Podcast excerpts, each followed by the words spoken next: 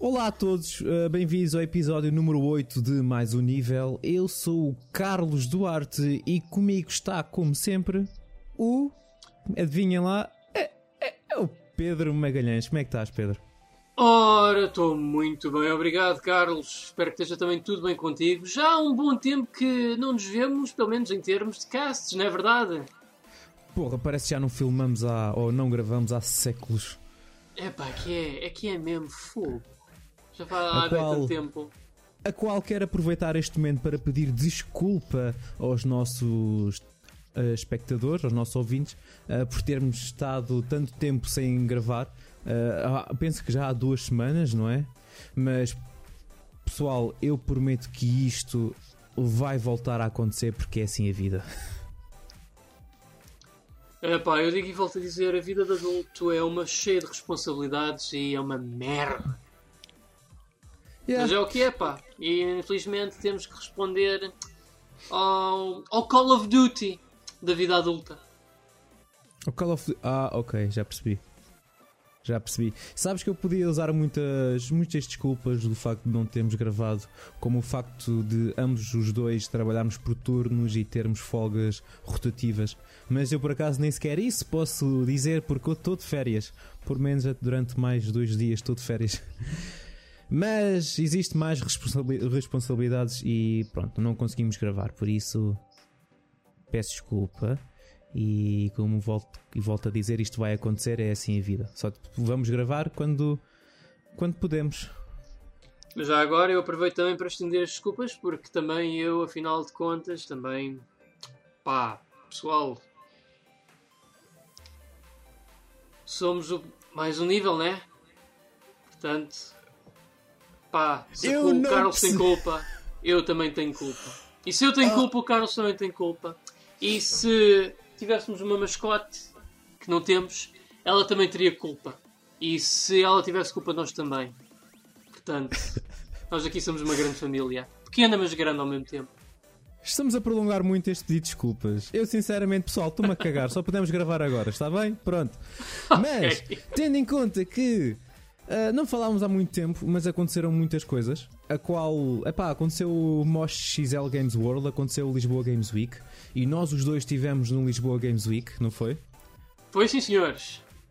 Fomos separados, mas acho que foi muito fixe. Foi a primeira vez que foi a um, um evento assim relacionado com videojogos. Acredito que tu já tenhas ido ao Lisboa Games Week do ano passado, não foi? Uh, não, acho que foi até há. Já foi há mais tempo.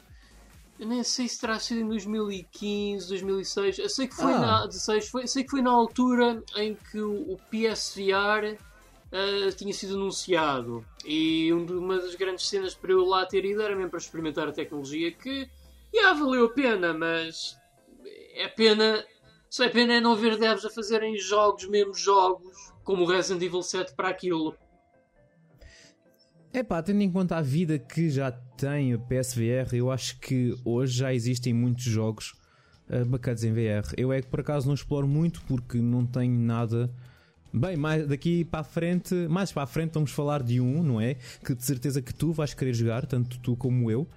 Uh, mas, já lá, mas já lá vamos. Uh, olha, eu este ano por acaso, uh, este, não, aliás, na Lisboa Games Week foi a primeira vez, prepara-te que isto vai ser polémico, mas foi a primeira vez que eu experimentei óculos de realidade virtual. Foi a minha primeira vez. Uh, e vou-te explicar a razão pela qual não tenho experimentado há mais tempo. Não foi por falta de oportunidade. Eu já tive muitas oportunidades de, de experimentar, tanto em alguns eventos e em, centro, em centros comerciais. Volta e meia aparece lá um, óculos para nós experimentarmos. Mas eu nunca quis. Por várias razões. Uma delas foi porque está sempre uma fila absurda e não tenho paciência para esperar. E outra é: se eu experimentar, eu tenho quase a certeza que eu vou querer um. Isso engloba eu estar a gastar dinheiro para comprar uns óculos de realidade virtual e de certeza depois colocá-los numa prateleira e a apanhar pó. Porque eu não tenho assim muito tempo para jogar e já existem muitos jogos para jogar e epá, o facto de ter que montar aquilo tudo uh, epá, não tenho paciência. Mas, Não, tendo em conta que consegui experimentar, eh, um dos jogos foi o Beat Saber, porque, claro, era Beat Saber por todo o lado na Lisboa Games Week. Era em cada canto havia um Beat Saber.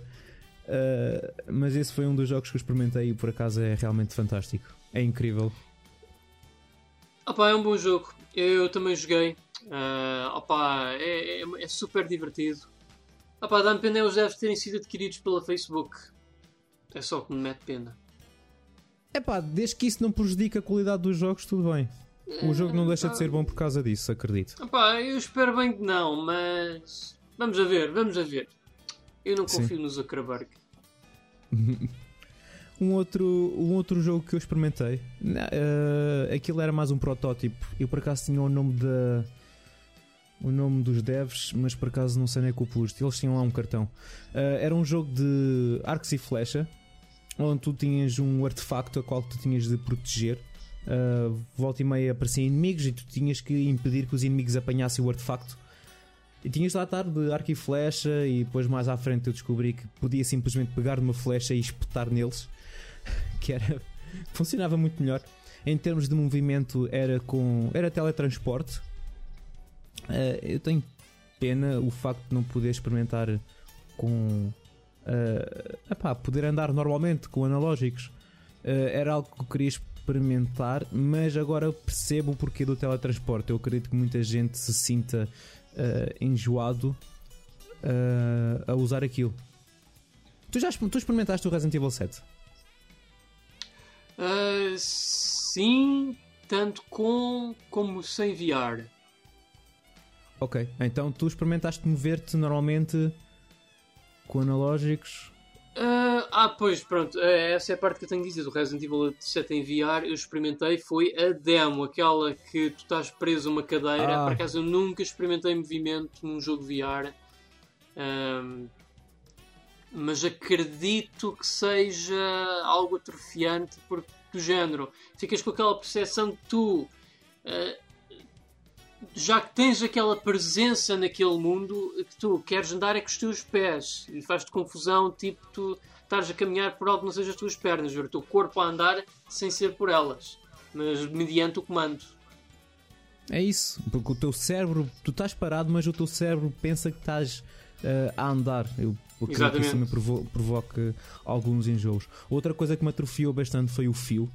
Eh, eu sei que agora já existe óculos, acho que é o Oculus Rift Quest ou Oculus Quest, que já é um óculos sem fios.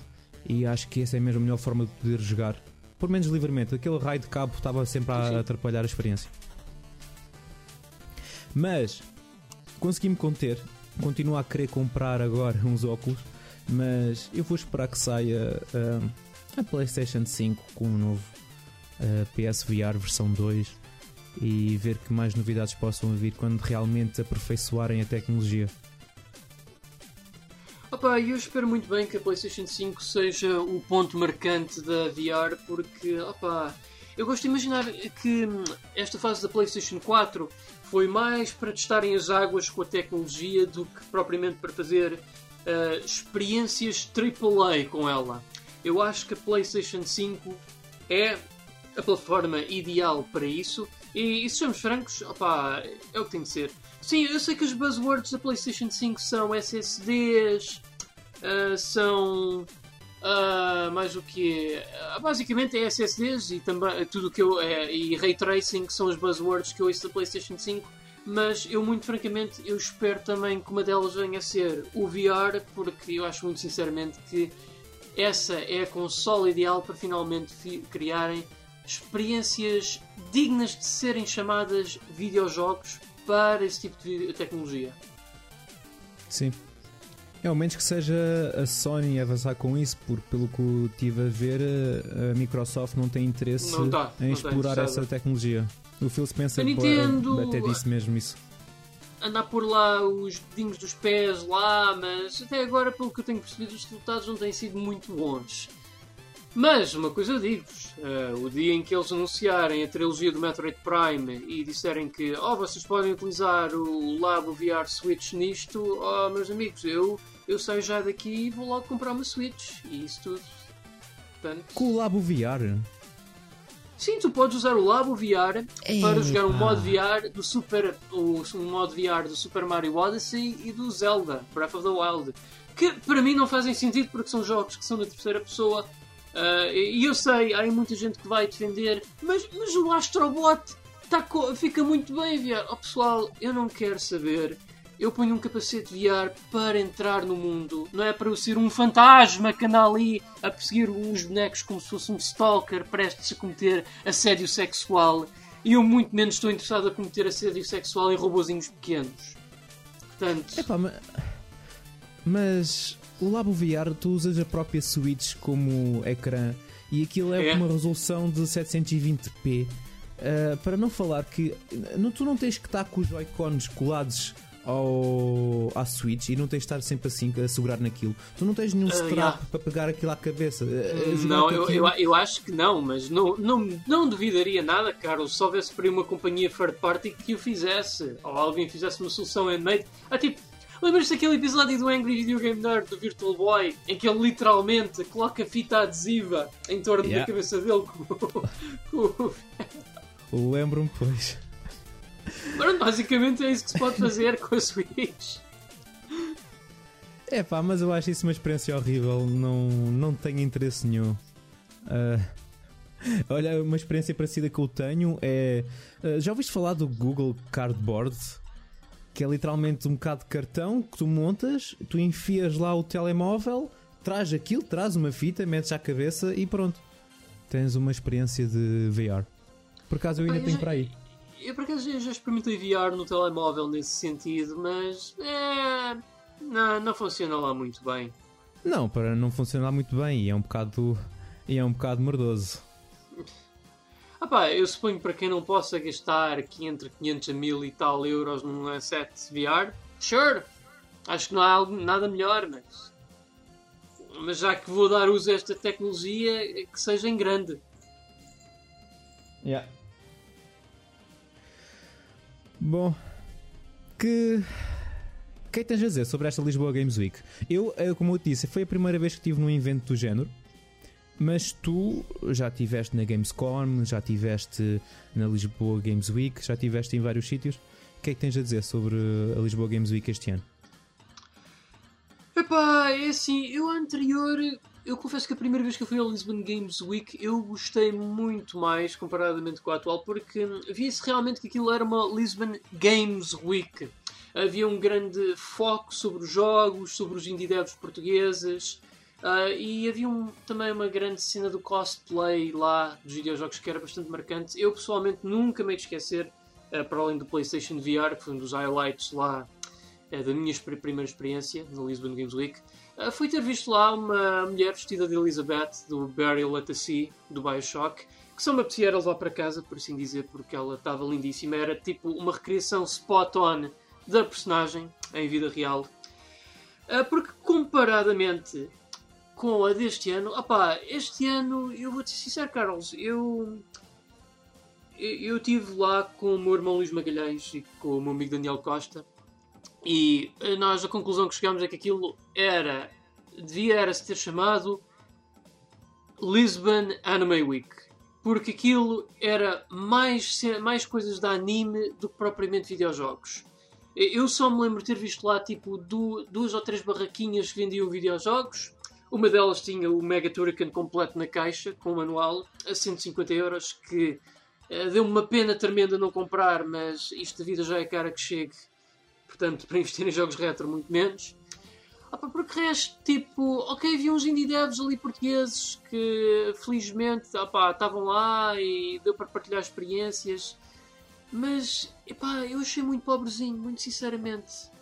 Eu senti que aquilo eram os restos da Comic Con eh, na Lisbon Games Week. Acho que a única coisa que mais se marcou para mim de videojogos na Lisbon Games Week foi a secção da nostalgia.pt, tinha ali um leque impressionante de consolas retro, muitas delas ligadas e funcionar.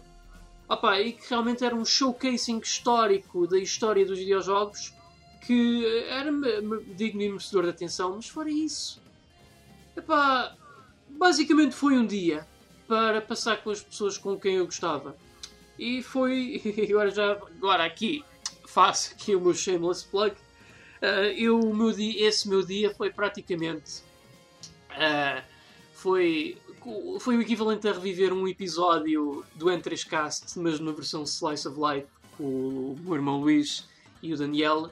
Uh, com um convidado de surpresa sendo o Manuel Magalhães da série Devil May Cry. Peço desculpa. com o convidado de surpresa, o Manuel Magalhães. Por um momento assustei-me. Epá, mas tu disseste que consideraste aquilo o Anime Games Week. Achaste que foi fraco no que toca a jogos. Opa, mas... eu, eu achei, e eu, eu, Carlos, e tu bem sabes que eu gosto imenso de anime, só que eu achei que aquilo não era um evento para anime. Ok, eles podiam até ter uma barraca ou duas dedicadas para anime, mas aquilo tinha mais que uma ou duas barracas dedicadas para anime. Aquilo tinha dezenas de barracas dedicadas a anime. Opa, porque tu se fores a ver, a maior parte das barracas que vendiam de figuras e estátuas era tudo estátuas e figuras de anime, nada de videojogos. Opa, ainda me lembro de uma que vi lá, da Chun-Li, que tinha um, um, rabo impressionante, pá, mas fora isso.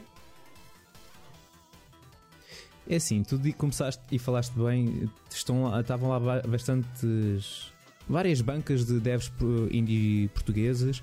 Teve lá a Sony, teve lá, eh, aliás, teve lá a PlayStation, teve lá a Xbox, teve lá a Nintendo. Havia Olha, desculpa, bancas não, de. Não te quero cortar palavras já agora, desculpa lá, Carlos, antes que eu me esqueça. A Sony teve lá uma presença, dizes tu e muito bem. Uh, tu estás a ver lá na entrada logo aquelas mesas e os barris e isso de madeira que eles usaram Sim. ali para o pessoal jogar. Ok, só te digo assim: eram exatamente as mesmas props que usaram na primeira vez que eu estive lá na Lisbon Games Week e quando o Uncharted 4 estava para sair. E não só, pá, aquele Homem-Aranha que lá está também já teve em vários eventos. Aquele Homem-Aranha, aquele Kratos eu... também. Eu, sim, acredito que sim. Por menos, por menos em todos os anos eu vejo aquele Homem-Aranha. Não pessoalmente, mas em pá, vídeos que eu vejo. Mas desculpa, continua que eu cortei-te a palavra. É assim, para além, dos de, para, além, para além dos devs, para além da Sony, da, da PlayStation, da Xbox e da Nintendo, teve também uh, jogos de tabuleiro, jogos de cartas, teve, teve lá várias secções de realidade virtual, teve uh, a zona nostálgica, como tu disseste muito bem, uh, epá, foi brutal aquelas arcadas que lá deixaram, várias consolas antigas, muitas delas, como tu disseste, a funcionar. Uh, e também foi fixe ver crianças a, epá, a tentar descobrir aquele mundo que nunca chegaram a conhecer e a ver a reação delas. Ah, o uh, que é que mais estava? Secções de, de esportes, esportes por todo o lado também, ah, claro, já claro. CSGO. Teve Epá, por isso eu acho que não foi só anime, havia realmente bancas de pessoal Epá, a vender coisas, mas, Carlos, mas não era só eu estou a ver o que tu queres dizer, mas é, tu, por exemplo, eu garanto uma coisa, eu, eu nunca estive lá, mas eu posso te garantir uma coisa: se tu fores à E3, eu garanto que tu não vês lá nada de anime. Vês tudo jogos e é sobre os jogos mais recentes. E eu acho que o Lisbon Games Week devia ter sido isso.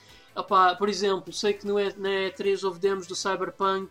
Opa, é, seria porreiro se também tivéssemos tido aqui acesso a demos do Cyberpunk ou de outros jogos que tivessem sido anunciados e com demos na E3, eu acho que isso devia ter sido o Lisbon Games Week uma oportunidade para trazer uh, coisas da E3 que muita gente não pôde ver porque viviam na Europa, ou no, neste caso, nomeadamente em Portugal, para Portugal. E ainda por cima, eu aproveito já agora para dizer: ah, não, isto por acaso foi outra situação, mas, mas não deixa de ser curiosa. Que foi, eu lembro-me que numa Comic Con há dois anos atrás teve lá o Junichi Masuda que é o Junichi Masuda ou Kei Sugimori. Sei que era um dos responsáveis pela série Pokémon. E agora pergunto eu, uh, o que é que faz uma das pessoas responsáveis pela série Pokémon na Comic Con e como é que essa pessoa não tem presença no Lisbon Games Week? Que era o local mais apropriado para lá estar. Isso concordo contigo. Uh, houve poucos jogos. Uh, novos, quer dizer, não é que jogos novos, jogos que ainda estão para sair para nós experimentarmos. Isso aí não havia, não havia novidades. Pronto, é isso que eu quero dizer. Não havia novidades. Todos os jogos, todos os jogos que lá estavam são jogos que já, já saíram. É que até, até, até a Gamescom, Carlos. Eu estive lá na Gamescom há um ano atrás. Aquilo era, era para além de ser só jogos, eu pelo menos não me lembro de ver uma única coisa anime lá. Epá, eram as coisas mais recentes, as coisas mais quentes que estavam para sair. Era o Sekiro, era o Resident Evil 2, era o Devil May Cry 5. Uh, eh, epá, e é isso que o Lisbon Games Week, na minha opinião, devia ter sido. Não é, não é esta fantochada que, ok, temos jogos, mas epá, o nosso budget é curto, portanto, opá, nada novidade, só jogos por ser jogos e olhem, tem aqui umas quantas bancadas de anime porque opá, temos restos de coisas para vender ainda da Comic Con. Olha, sabes que é que deviam ter oferecido a todas as pessoas que entraram? Todas as pessoas que pagaram um bilhete? Sabes então, o quê? O quê? Eu, eu vou-te dizer o quê. Uma amostra de desodorizante. Porque foda-se, volta e meia era um cheiro a suor, a catinga. Aí, com caraças. Às vezes okay. via pessoas, passava tipo uma nuvem verde atrás. Com Epá, eu, eu, devo, eu, devo, confessar, mas eu também, verdade seja dita, eu, eu, sofro um bocadinho de renite alérgica. Epá, eu pelo menos não tive esse problema, mas eu sei que nesse tipo de convenções é, é um dos, é sempre um dos problemas mais comuns. Ah, sim, acredito que sim.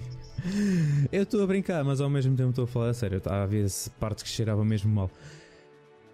Mas olha, eu fui lá bastante cedo até. Eu fui lá, eram 10 e meia da manhã, já lá estava. Eu acho que foi mesmo a melhor hora de lá ir, que estava menos gente. E assim tive a oportunidade de experimentar várias coisas, eh, vários jogos. Uh, tu só apareceste mais tarde, não foi? Sim, sim. Uh, opa, eu tinha chegado, opa, era meio-dia e tal, depois fui almoçar, era uma e meia, e pronto, só para aí por volta das duas é que eu estive lá. Ok. Eu gostei de estar lá um bocado na zona da indie dev, dos indie devs portugueses. Uh, não tinha noção da quantidade de, de, de, epá, de devs que existiam em Portugal. Não tinha mesmo noção. Uh, e estive a experimentar alguns jogos. Não experimentei todos, mas experimentei alguns, aqueles que me sobre. Epá, aqueles que achei mais interessante e também consegui uh, experimentar. Havia sempre filas. Uh, um deles foi o Out of Line.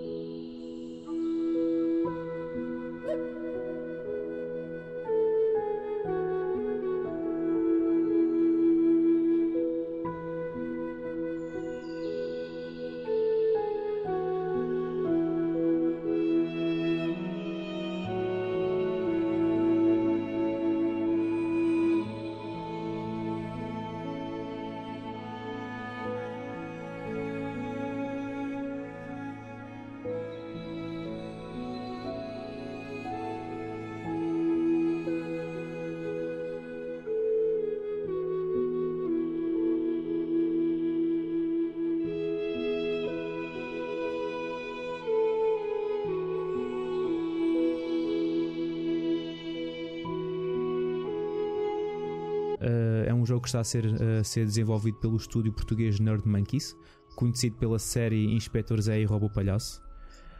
Uh, tive a oportunidade de, experimentar lá na Lisboa Games Week, é um jogo de plataformas onde jogas com um rapazinho que tem uma lança, uh, podes atirar contra a parede para usares como plataforma, ela volta para ti se o chamares, tipo God of War, o Kratos consegue chamar de volta o machado.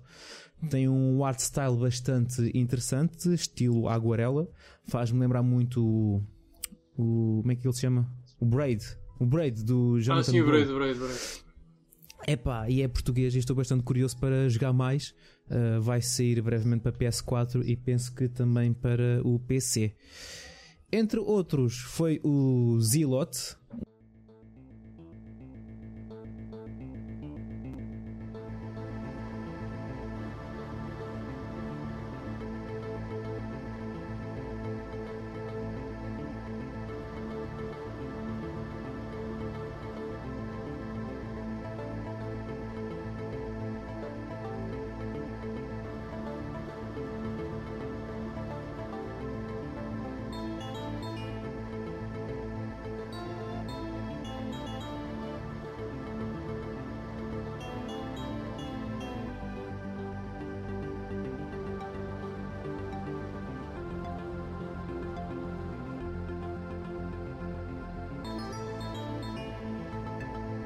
um jogo que está a ser desenvolvido pelo estúdio português Prime Cut Games. É um jogo de ação barra aventura assimétrico, onde o jogador assume o comando de um padre, o único sobrevivente de uma colónia ortodoxa, há muito arruinada, que desperta para uma missão sagrada para limpar o paganismo que assola a Terra e renovar a única e verdadeira fé. Tem uma exploração estilo Metroidvania e graficamente parece um jogo de PS1 ou de Saturn. O que, o que não é mau, é um jogo bastante bonito e, e, e dá-lhe um certo charme. Gostei, gostei imenso. Uh, Zilot, já, já ouviste falar? Já, já. Esse por acaso é daqueles jogos indie que eu tenho andado debaixo do olho porque estou muito interessado em jogar quando for lançado. Uh, suspeito que não será já para o próximo ano, se for melhor, mas opá, eu pelo menos recordo-me. Eu acho que ainda cheguei lá a ver um póster, mas depois eu pensei, epá, Zelda, onde é que eu já vi isto? E só depois, quando eu me ia ir embora da conferência, é que eu me apercebi, epá, era aquele jogo, fogo, quem dera ter experimentado e falado com os devs. Mas sim, é, é um muito jogo indie que, que eu estou muito, muito entusiasmado por jogar no futuro. Ótimo, eu também. Também interessante uh, foi o Back Then,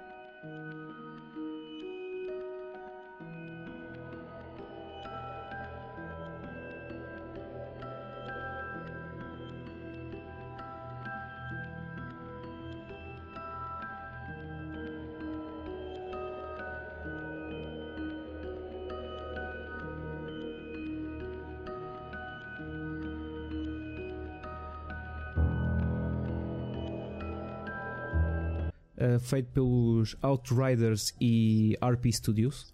É um jogo narrativo de exploração da primeira, de, na primeira pessoa, onde a ação decorre num, num lar de idosos uh, e se vive a história através okay. dos olhos de um. Yeah, vive-se a história através dos olhos de uma doente de Alzheimer numa cadeira de rodas.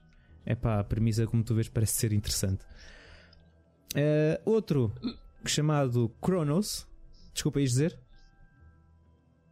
Não, eu, eu é que estava aqui a pensar, só uma coisa, esse do lar de idosos que tu falaste, é, isto é, isso é suposto ser um walking simulator com uma história dramática ou não cheguei só a perceber? Hum, eu acho que é, não sei, daquele tem exploração também, deve ser tipo. Epá, é um jogo narrativo de exploração. Um exemplo, se calhar tipo o Gone Home. Estás a ver o Gone Home? Ah, ok, ok, ok. Não, eu, eu não sei porque. Tipo eu, eu, não sei porque eu por momentos eu fiquei a imaginar idosos em cadeiras de rodas, em andaridos e em canas, tipo num jogo de estilo Team Fortress 2, a tentarem se matar uns aos outros. Não sei, não me perguntes porquê. não, não me perguntes porquê. Não, eu vou-te ser sincero, eu não vi nenhum idoso lá sem seres tu. Uh, porque tu estás lá e acabas por estar numa cadeira de rodas. Eu, pelo menos, não vi nenhum idoso. Não, não quer dizer que no jogo saia que apareça algum. Uh, mas enfim. Outro que eu experimentei foi o Chronos.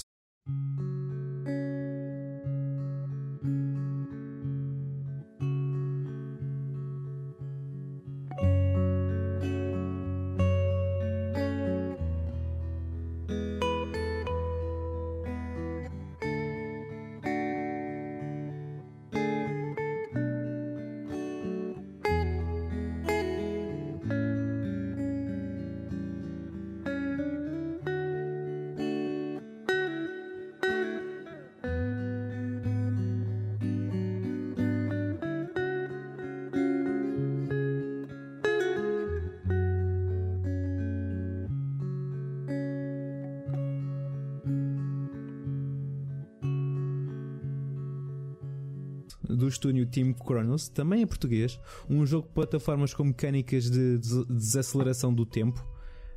Um, neste caso eu não joguei, só ouvi jogar e pareceu muito interessante. É uh, pá, de jogos que eu tenha jogado lá foi, para além do Beat Saber que eu já referi, uh, foram mesmo estes. E gostei imenso da, da experiência, digo-te já. Chegaste a experimentar alguma coisa lá? Epá, não, não, não, não. Andei só mesmo lá a vaguear à procura de alguma coisa que me suscitasse mesmo o interesse, que foi realmente o highlight para mim foram as, as tendinhas que vendiam jogos retro, onde eu cheguei a encontrar lá um exemplar do Digital Devil Saga 2 europeu para PlayStation 2, só que não quis estar a arranjá-lo sem ter o primeiro, porque esse é logo uma escola direta do primeiro, não faria sentido nenhum estar a levar só o segundo. Opá, e vi lá o Mega Turrican, como eu falei, mas 150 euros, opá, com 150 euros eu compro agora 3 jogos na Limited Run Games hoje, neste momento, portanto acho é que há ali um grande valor. Eh, chegaste a comprar alguma coisa lá? Opa, não, não por acaso acabei por não comprar lá nada. Uh, eu recebi, foi gratuitamente. Uh, tenho ali guardado na minha mochila uh, um termo da, da PC Diga que tem sido fenomenal para levar água e sopa. Muito bom! Ah, uma coisa fixe é que havia vários barris de água pelo, pelos pavilhões. O que, era, o que é bastante bom. Eu por acaso eu já, eu já tinha pensado nisso e levei o meu, eu tenho um sempre comigo. Uh, e deu-me bastante jeito. Ah acredito. Acredito. Opa, eu, eu, eu, basicamente eu, eu, e os meus companheiros tivemos que ir.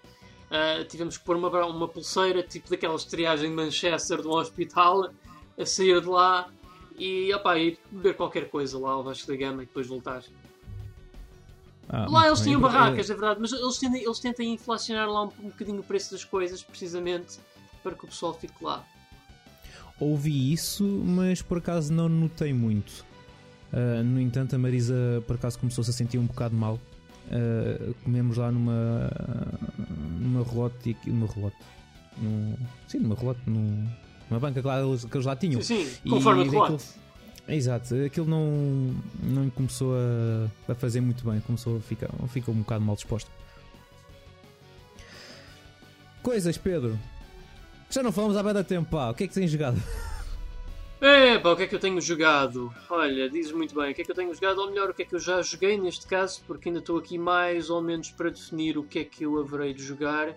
Jogaste 5 então, jogos outra vez, de início ao fim? Uh, não, por acaso desta vez só joguei 3 e um deles foi o Tales of the Borderlands.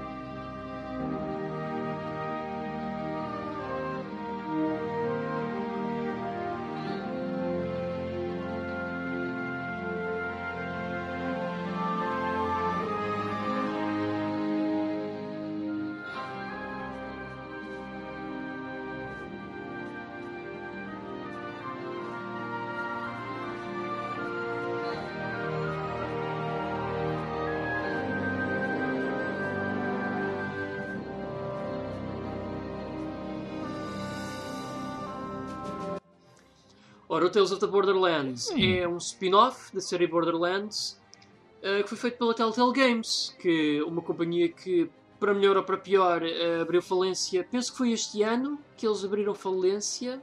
Foi. Epá, e. Pá, eu por um lado quero dizer que é uma tragédia porque hum, eles fizeram uns guitos engraçados que eu gostei, nomeadamente o Wolf Among Us, que para mim é dos melhores trabalhos deles. E este Tales from the Borderlands é facilmente o segundo melhor jogo, jogo que eles alguma vez fizeram. Uh, portanto, como é que isso joga, basicamente? Uh, pá, é, no fundo é uma narrativa na terceira pessoa, onde nós escolhemos uh, em cada diálogo que decorre com as nossas personagens as respostas que queremos dar, e isso vai ter um impacto na forma como as personagens com que interagimos interagem futuramente connosco e também como isso vai influenciar Uh, o final do jogo não que difira muito, porque o final acaba de certa forma por ser sempre o mesmo, mas define um bocado tipo se aquela pessoa no final do jogo gosta muito de ti, se não gosta nada de ti, se gosta muito ou pouco, ou se aquela personagem é de facto aquela, ou se vai ser uma que podia ter sobrevivido anteriormente. Uh, no jogo, no fundo, o jogo passa por isso. Uh, o que é muito diferente do, dos típicos Borderlands, que são jogos na primeira pessoa em co-op, que eu aproveito já para dizer que também gosto muito, eh, porque estão cheios de personalidade. Só me dá pena é não ter ninguém com quem o jogar. Uh, porque opa, este Borderlands é muito fiel à série em termos de, do, do setting, do humor e também os personagens que surgem dos Borderlands anteriores opa, são aquelas que nós conhecemos e recebem as vozes dos seus respectivos atores. Eu acho que é um jogo muito fiel à série, está muito bem feito e facilmente é daquelas em que, para além da escrita estar bem feita, os personagens uh, têm personalidade o suficiente para te sentires afeiçoado a elas até ao final do jogo. Uh, tanto que eu até já estava a torcer por que estas minhas personagens com quem eu dava a conviver, opa, todas elas tivessem um final feliz no final e, opa, e, e, e que opa, encontrassem ali uma certa irmandade por todas as aventuras e desventuras que passaram. Mas pronto, isso também, claro que se tem um final feliz, um não feliz ou agridoce, isso varia sempre conforme a forma como a pessoa joga o jogo. Mas é fixe. É talvez de longe uh, opa, das melhores coisas que a série Borderlands tem para oferecer. E é um jogo que, pronto, infelizmente agora não dá para se comprar nem na Steam nem pela GOG, porque ah, pronto, a Telltale faliu e desde que eles faliram todos os jogos dele, ou quase todos os jogos deles, desapareceram das lojas digitais. É sério? Que, todos eles? Yeah, quase todos. Há alguns que ainda encontras, como o Puzzle Agent. Acho que ainda dá para comprar o Sam Max na Steam.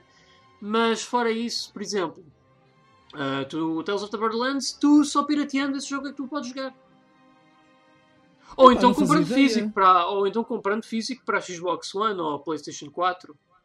Ou PS3 também, ou Xbox, One, Xbox 360. Mas espera, só os, só os jogos mais antigos é que não foram afetados? Por exemplo, se eu quiser jogar, por exemplo, o jogo do Batman uh, ou The Walking Dead. Olha, eu sei pelo menos que na Epic Game Store tu podes arranjar os Walking Dead todos. Agora, na Steam, deixa cá eu ver, na Steam. Ora, o que é que da Telltale? Hum, dá para. Da Telltale, ah. o único jogo que eu joguei foi o The Walking Dead, a Season 1 e a 2. E gostei imenso. Epá, Mas todos os, jogos, todos os jogos são semelhantes, não é? Tem todos olha, olha, mesma... por acaso, não, não, por acaso não podes arranjar o Tales Borderlands, não. Curiosamente, está na storefront da Steam, mas não tem preço. Eu, eu presumo que isto seja aqui alguma artimanha da Gearbox, como já é costume. Mas eu de facto estou a ver aqui que. Mas não são todos, só alguns jogos é que voltaram. Ah, porque houve de facto uma companhia que tentou reviver o catálogo da Telltale. Mas só estão aqui alguns, não está a totalidade. Está, por exemplo, o Walking Dead, alguns Walking Dead, está o Batman, está o Wolf Among Us. Comprem e joguem este jogo, é só o que eu tenho a dizer. Tem o Puzzle Agent, o Strong Bad School, o Strong Bad School Game for Attractive People e o Sam Max. Mas falta aqui uma carrada deles. Opa, Back to falta, the Future, por exemplo, não está aí? Não está o Back to the Future, falta o Game of, Game of Thrones, falta o do Minecraft, uh, não está também aqui o jogo do. Aquele póquer da Telltale, onde estão vários personagens, uh, tipo está o Claptrap, o Heavy. De póquer? Yeah, yeah, a Telltale fez um jogo de póquer que era um crossover Foi com. A... Foi a Telltale que fez esse? Yeah, foi é. Olha, não, faz, não fazia ideia, não fazia ideia. Yeah, yeah. Mas já, yeah, esta foi a minha experiência com o Tales of the Dora Borderlands. Epá, e depois de terminar o jogo só fiquei foi com vontade de jogar mesmo os jogos na primeira pessoa. Mas o problema dos jogos na primeira pessoa é que aquilo é enfadonho de se jogar sozinho. Epá, aquilo é um jogo que foi mesmo feito para se jogar em co-op com quatro pessoas, pá. E o que me magoa na alma é que tipo, eu vi um pacote de 3,16€ na Steam, que era literalmente todos os Borderlands com todos os DLCs antes do 3 sair na Steam, que eu comprei e mais nenhum dos meus amigos mais chegados a quem alertei para essa promoção, para jogar junto com eles, ninguém quis saber disso. Olha, é assim, quando tu disseste isso, eu só não aproveitei porque já os tenho. Agora não posso falar pelo resto. Pedro, mas se quiseres eu jogo contigo. A minha net está uma merda, como tu sabes, mas a gente tenta, a gente experimenta. Ah, ok, Qual é que Carlos. queres jogar? mas- Queres jogar o 2? Epá, Ou já- sim, eh, pá, pelo primeiro, começámos pelo primeiro. Pronto, Eu estou a dizer o 2 porque o primeiro já o acabei. Eu acabei Ah, então pronto, vamos para o segundo, que eu por acaso eu acabei com o Luís, mas pensava que não o tinhas acabado, portanto Não acabei. podemos seguir O logo dois para é que dois quando, quando tiveres uma net melhorzinha. Mas agora, Carlos, eu estava a ser sarcástico. Eu sei que tu tens os Borderlands todos, que eu vi na tua biblioteca Steam. E- Eu conheço alguém que não os tenha e que por um preço daqueles os devia ter tido para jogar connosco. Bruno! Ah, pronto. Mas pronto, ei, ei, ei, pessoal, o dinheiro é vosso. Fazem o que quiserem com ele. Portanto, eu não julgo ninguém, nem os meus mais chegados. Tales of the Borderlands. Queres que eu fale agora eu num jogo ou queres falar tu do próximo? Fala tu, Carlos, à vontade. É? Ok. Então, eu joguei um jogo fantástico. Ah, acho que foi produzido pela Team 17. Que é o Overcooked.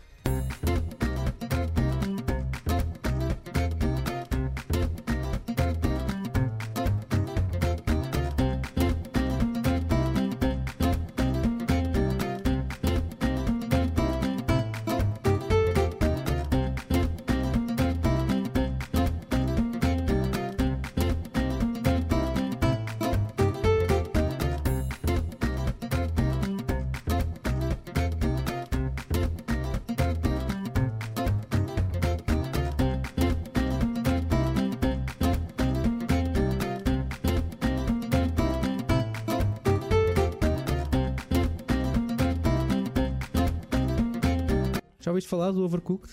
Ah, yeah, pá, ouvi, ouvi. Opa, eu para que eu sou muito bem desse jogo. Acho que neste momento é dos jogos mais quentes da Team 17. Não tanto como Worms, que é a cara deles praticamente, mas que, opa, foi tão bom que até já teve sequela. Não há muito tempo. Exatamente.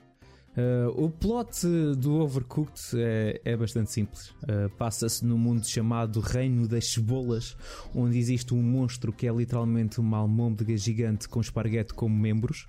Uh, e ele Portanto, o. Flying Spaghetti Monster. É, é isso, basicamente. Ele ameaça em destruir tudo e todos se não lhe dermos comer. Então, o rei deste reino, que é uma cebola, decide chamar para dar comer a esta besta, mas não a consegues satisfazer, a, a fome, claro, porque não és bom o suficiente. Então, como não o consegues derrotar, és enviado para o passado para desenvolver as tuas técnicas de cozinha e assim treinares para conseguir derrotar barra alimentar esta almôndega gigante no presente. Uh, são vários níveis, uh, são 30, salvo erro, uh, onde dependendo do teu desempenho se recebes de 0 a 3 estrelas. Para poderes avançar para o próximo nível, precisas de ter um determinado número de estrelas. Tu não precisas necessariamente ter as 3 em todos os níveis para poder avançar, mas como é óbvio, se o fizeres, melhor. Isto é um jogo que podes jogar sozinho, mas foi feito claramente a pensar em, em co-op no sofá. Uh, no meu caso, joguei com, com a Marisa. Vais recebendo pedidos no canto superior esquerdo com os ingredientes necessários para o prato. Uh, e também em ordem de prioridade. Sim, tens um tempo limite uh, para servir cada prato. Se não servires a tempo, os clientes basam e se simplesmente te atrasares um pouco, recebes, os, recebes pontos, mas não tanto como se servisses a tempo. Pedro, este jogo é um caos. Uh, porque é, é, muita pressão, muito estressante. As receitas vão aumentando de complexidade e os níveis vão ficando cada vez mais absurdos. E eu adoro. Existe uma cozinha que está cheia de baratas e se nos descuidarmos, uh, se nos cuidarmos e deixarmos um alimento em cima uh, de uma bancada, a filha da puta vai lá e rouba. Tens também de cozinhar no espaço, num barco, no escuro, no gelo, num vulcão, numa estrada em andamento epá, etc. Uh, os, os pedidos vão aparecendo e não podes te descuidar. Uh, eu e a Marisa tivemos que planear bem cada, cada nível para nos organizar. Do tipo, eu vou tratar de buscar os alimentos e de os preparar, e ela cozinha e serve, vai lavando os pratos. temos que fazer várias coisas ao, ao mesmo tempo e por vezes acidentes acontecem, como deixar queimar a comida. E então tens de correr para buscar um extintor para apagar o fogo, que aquilo ainda por cima espalha, e depois tens de começar a fazer o prato do zero.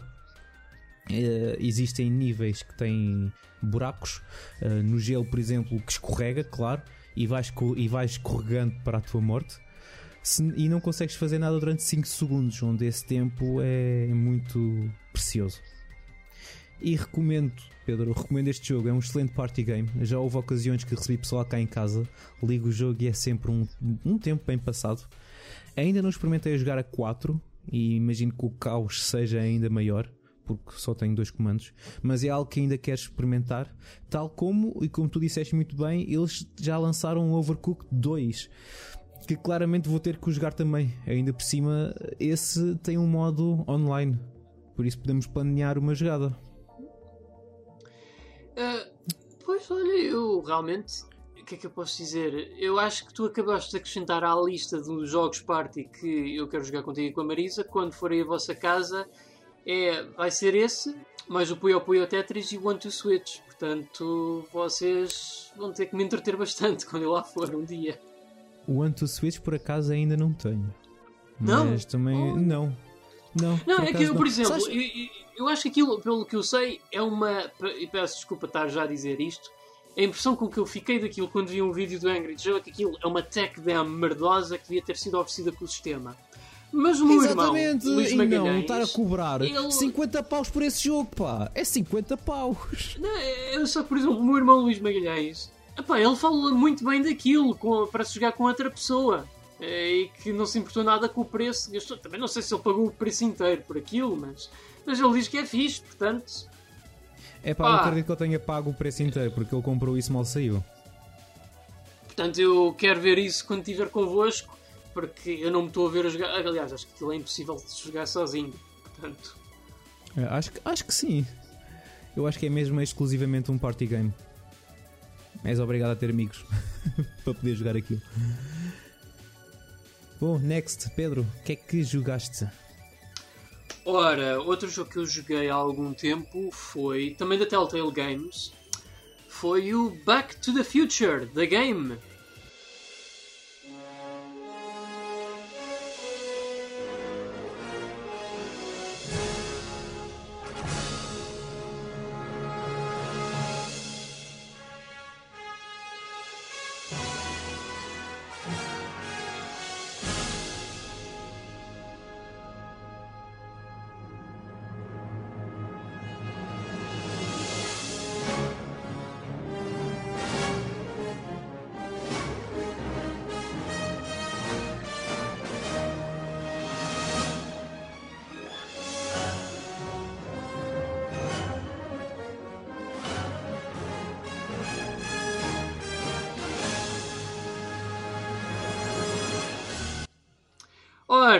Antes de jogar este jogo, claro, eu tinha que ver os três filmes da série. Que, epá, ainda foi uma maratona que eu fiz aqui. Foi, acho que comecei, eram 10 da noite. Eu acho que tipo, fui para a cama só às 5 da manhã, pá. Mas, mas valeu a pena. São, são excelentes filmes. Uh, Vê-se que a pessoa que os dirigiu e que os fez, que uh, opá, tipo, aquilo não foi uma sequela feita pelo sucesso de outro, aquilo foi uma trilogia já pensada e muito bem realizada. Um bocadinho à semelhança da trilogia original da Guerra das Estrelas. Ah, pá, eu gostei muito. Gostei muito do, dos filmes, da história, das personagens. Acho que foram surpreendentemente coerentes, tendo em conta todo o tipo de plot holes que o viajar no tempo pode formar. E não vou dizer que não haja uns quantos, mas são negligíveis. Este jogo, uh, que é um jogo de aventura point and click, no qual basicamente a forma de progredirmos é em agarrarmos em vários objetos uh, e tipo mandá-los contra a parede, uh, figurativamente falando, uh, para ver se isto vai funcionar, para progredirmos. Epá, é uma sequela aos filmes, mas eu devo confessar que apesar de envolver uma grande parte do talento original, excepto Michael J. Fox, porque pronto, ele devido à doença de Parkinson não pôde voltar a fazer o seu rol como Marty McFly, mas o ator que veio, o substituiu, fez uma impressão espetacular. Se tu colocares os filmes lado a lado com o jogo, é pá, praticamente tu pensas que é o mesmo ator a dar voz ao Marty. Epá, mas é, o jogo em si, epá, hum, por acaso os puzzles nem são o pior. São mais well-grounded. E por well-grounded eu quero dizer que são realistas. Não é como os do Monkey Island, em que tipo, tu para. Como já falei aqui há uns episódios atrás, tu para tipo pôres uma válvula de água a trabalhar, tu precisas de uma chave macaco. O problema é que nunca encontras uma chave macaco no jogo. Uh, o que é que tu tens de fazer? Tu tens que arranjar um macaco, literalmente um macaco, e usá-lo como uma chave. Daí Sim, chave macaco. Por acaso, por acaso falaste nisso no último podcast, lembro. Portanto, é, é, são ao contrário do Monkey Island, os puzzles do Back to the Future, tanto quanto me recordo, não funcionam à lógica de desenho animado. São mais realistas. O que é bom. Uh, mas, também, mas também digo que para os episódios mais à frente, uh, os puzzles tornam-se um bocadinho cada vez mais desinteressantes. Uh, mas a história em si no todo, opá, é, para mim, é mais fanfiction do que algo propriamente feito pelos autores do, dos filmes originais. O que dá pena porque nota-se ali uma perda na riqueza da escrita. Só que não, só, não é um mau jogo, até que é divertido. E eu acho que para quem gosta da série Back to the Future é sempre uma mais-valia. É, lá está, é fanservice. Acho que para quem é um grande fã da série é um, um, um bom tempo para se passar. E para, também para quem, tem, para quem também gosta de jogos de aventura point and click, também não perdem nada em jogá-lo. Eh, eu, basicamente, é. Opa! Ok. É, é ok. O jogo é ok. Não é o melhor point and click que já joguei. Acho que pessoalmente havia potencial ali para fazer algo melhor com aquilo. Mas do que é, opa, é um tempo bem passado. Principalmente para quem gostar do género e também para quem pá, for grande fã de série Back to the Future. Uh, visto que é um jogo da Telltale, uh, as tuas escolhas influenciam a história, tal como Tales of the ah, Borderlands ah, e The Walking uh, Dead? Aqui não. não. Aqui não, e porquê? Porque este jogo surgiu no que muitos dizem ser a época de ouro da Telltale Games, que foi uma época em que os jogos deles não tinham linearidade. Era mesmo um jogo em que tu podias andar por todo lado à vontade e resolver puzzles pela tua cabeça e tipo, havia sempre um final fixo. Uh, e não tinha escolhas que eram definidas pelas tuas decisões, nem nada. Não. Uh, o Back to the Future vem numa época muito diferente da Telltale antes deles fazerem o, o Walking Dead. O Walking Dead foi uma experiência que para eles tipo, resultou demasiado bem. Resultou demasiado bem no sentido que eles nunca mais fizeram um jogo de aventura point and click, o que é irónico, porque eu agora vou contar aqui um pedacinho de trivia. A Telltale Games foi formada por uma equipa de designers da LucasArts que saíram da companhia por essa mesma companhia dizer ah, isto os jogos de aventura point and click já não, já não lucram, portanto nós não nos vamos, nós vamos é focar-nos naquilo que realmente dá dinheiro, que é fazer mais jogos da Guerra das Estrelas.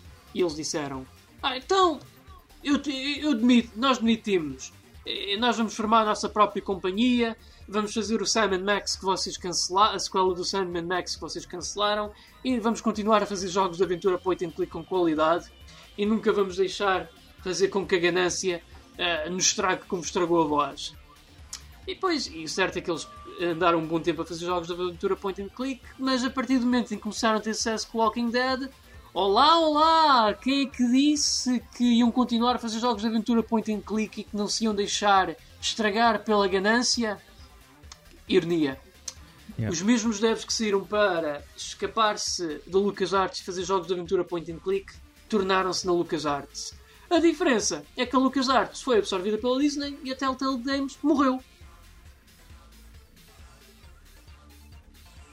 Eu espero que. Eu, eu tenho esperança que alguém pegue na Telltale e que consiga reviver a, a, aquilo.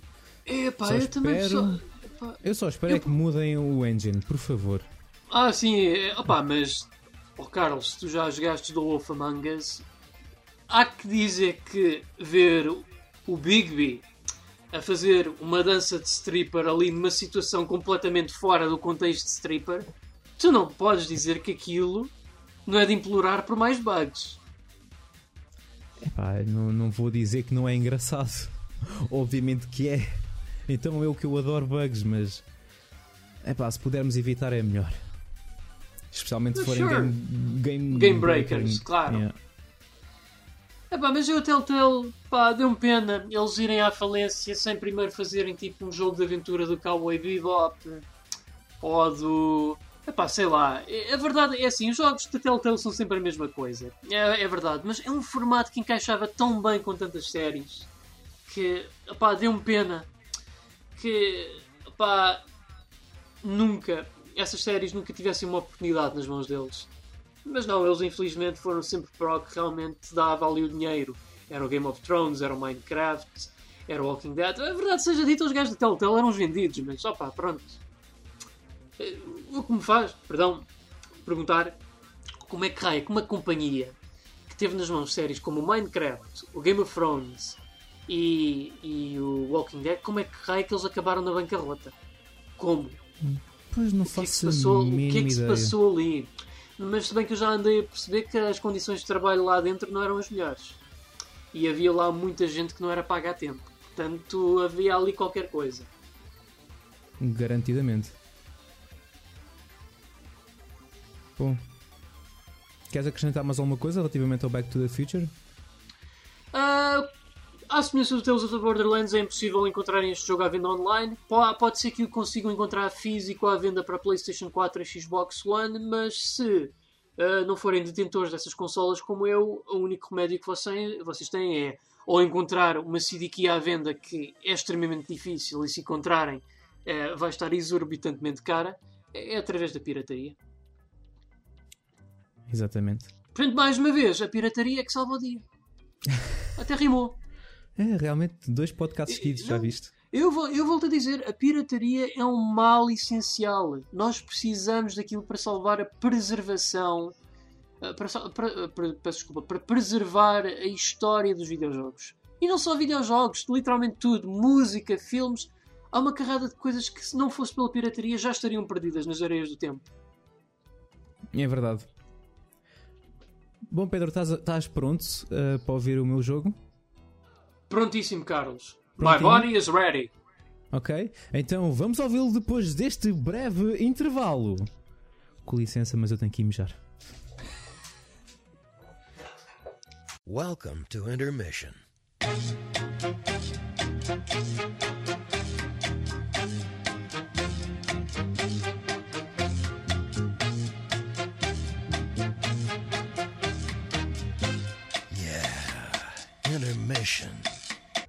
Uh, e cá estamos novamente ao episódio 8 de mais um nível. Então, Pedro, o jogo que eu joguei foi o Sayonara Wild Hearts.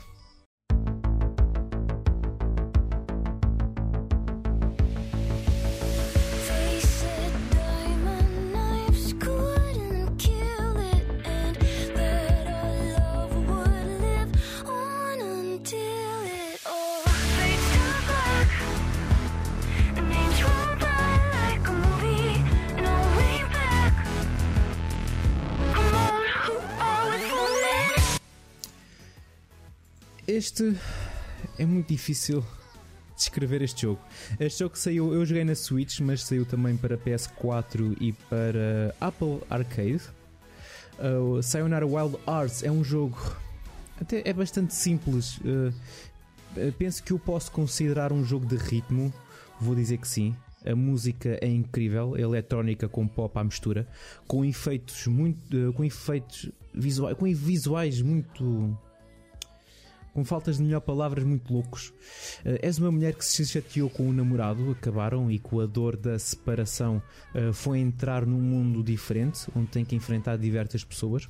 O pessoal anda a falar de que ela também pode ser eh, transexual e está a lidar com a luta de fazer a transição, o que é bastante possível. Mas pessoal, joguem o jogo para tirar as vossas eh, conclusões. Ok. A história é algo que não me foquei muito mas onde brilha mesmo é com a música e o seu estilo e a apresentação. Uh, Vou-te ser sincero, eu não sei como descrever este jogo em palavras.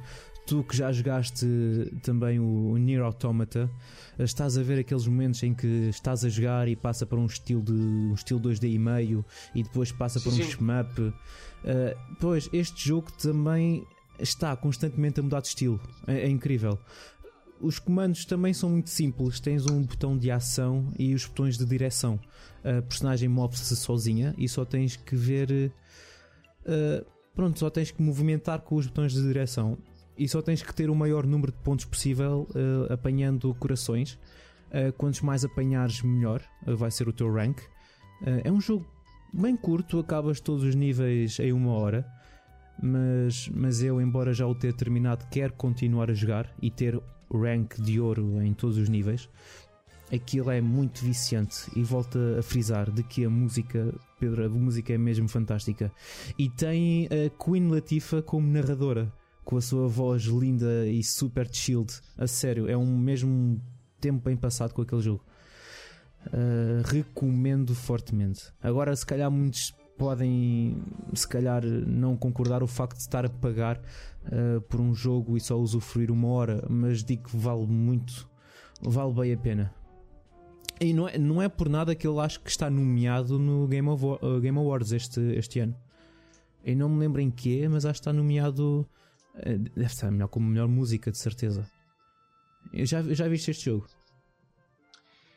Uh, opa, vi gameplays uh, devido ao, aqui ao Apple Arcade, porque eu lembro-me que era um dos jogos de destaque da subscrição uh, desse serviço, e eu devo dizer que epá, visualmente muito interessante. Uh, eu pelo menos não, não me acreditava que tinha algo a nível de narrativa, sempre pensei que era um jogo mais estilizado, tipo um Endless Runner com cenas rítmicas, mas epá, pelo que tu dizes então, parece que há ali mais carne para além da substância. Ou melhor, Tem, mais tem mesmo. substância para além do estilo. Uh, e dado que está no Switch, bem, eu só tenho a dizer. uh, eu também tenho ouvido dizer outras boas coisas, portanto, eu espero bem que este venha a ter uma edição física, porque gostava muito, sinceramente, de o jogar. Acho que também vai haver para PC, ou já há. Tenho que ver, Hum. porque também é uma boa. Por acaso não sei, eu acho que não. Eu acho que por enquanto só a PS4 e Apple Arcade. Eu espero que saia para PC também. Ah, aliás, se sair físico, eu também quero. quero mesmo. Mas sim, foi este outro jogo que eu joguei esta semana. Esta semana não, desde o último podcast, que já passaram algum tempo. E como tive férias, tive algum tempo para jogar. Ah, que jogaste mais, Pedro? Ora, portanto, outro jogo que eu joguei, e é engraçado como isto vai aqui dar numa tria de point and click, foi o Blade Runner.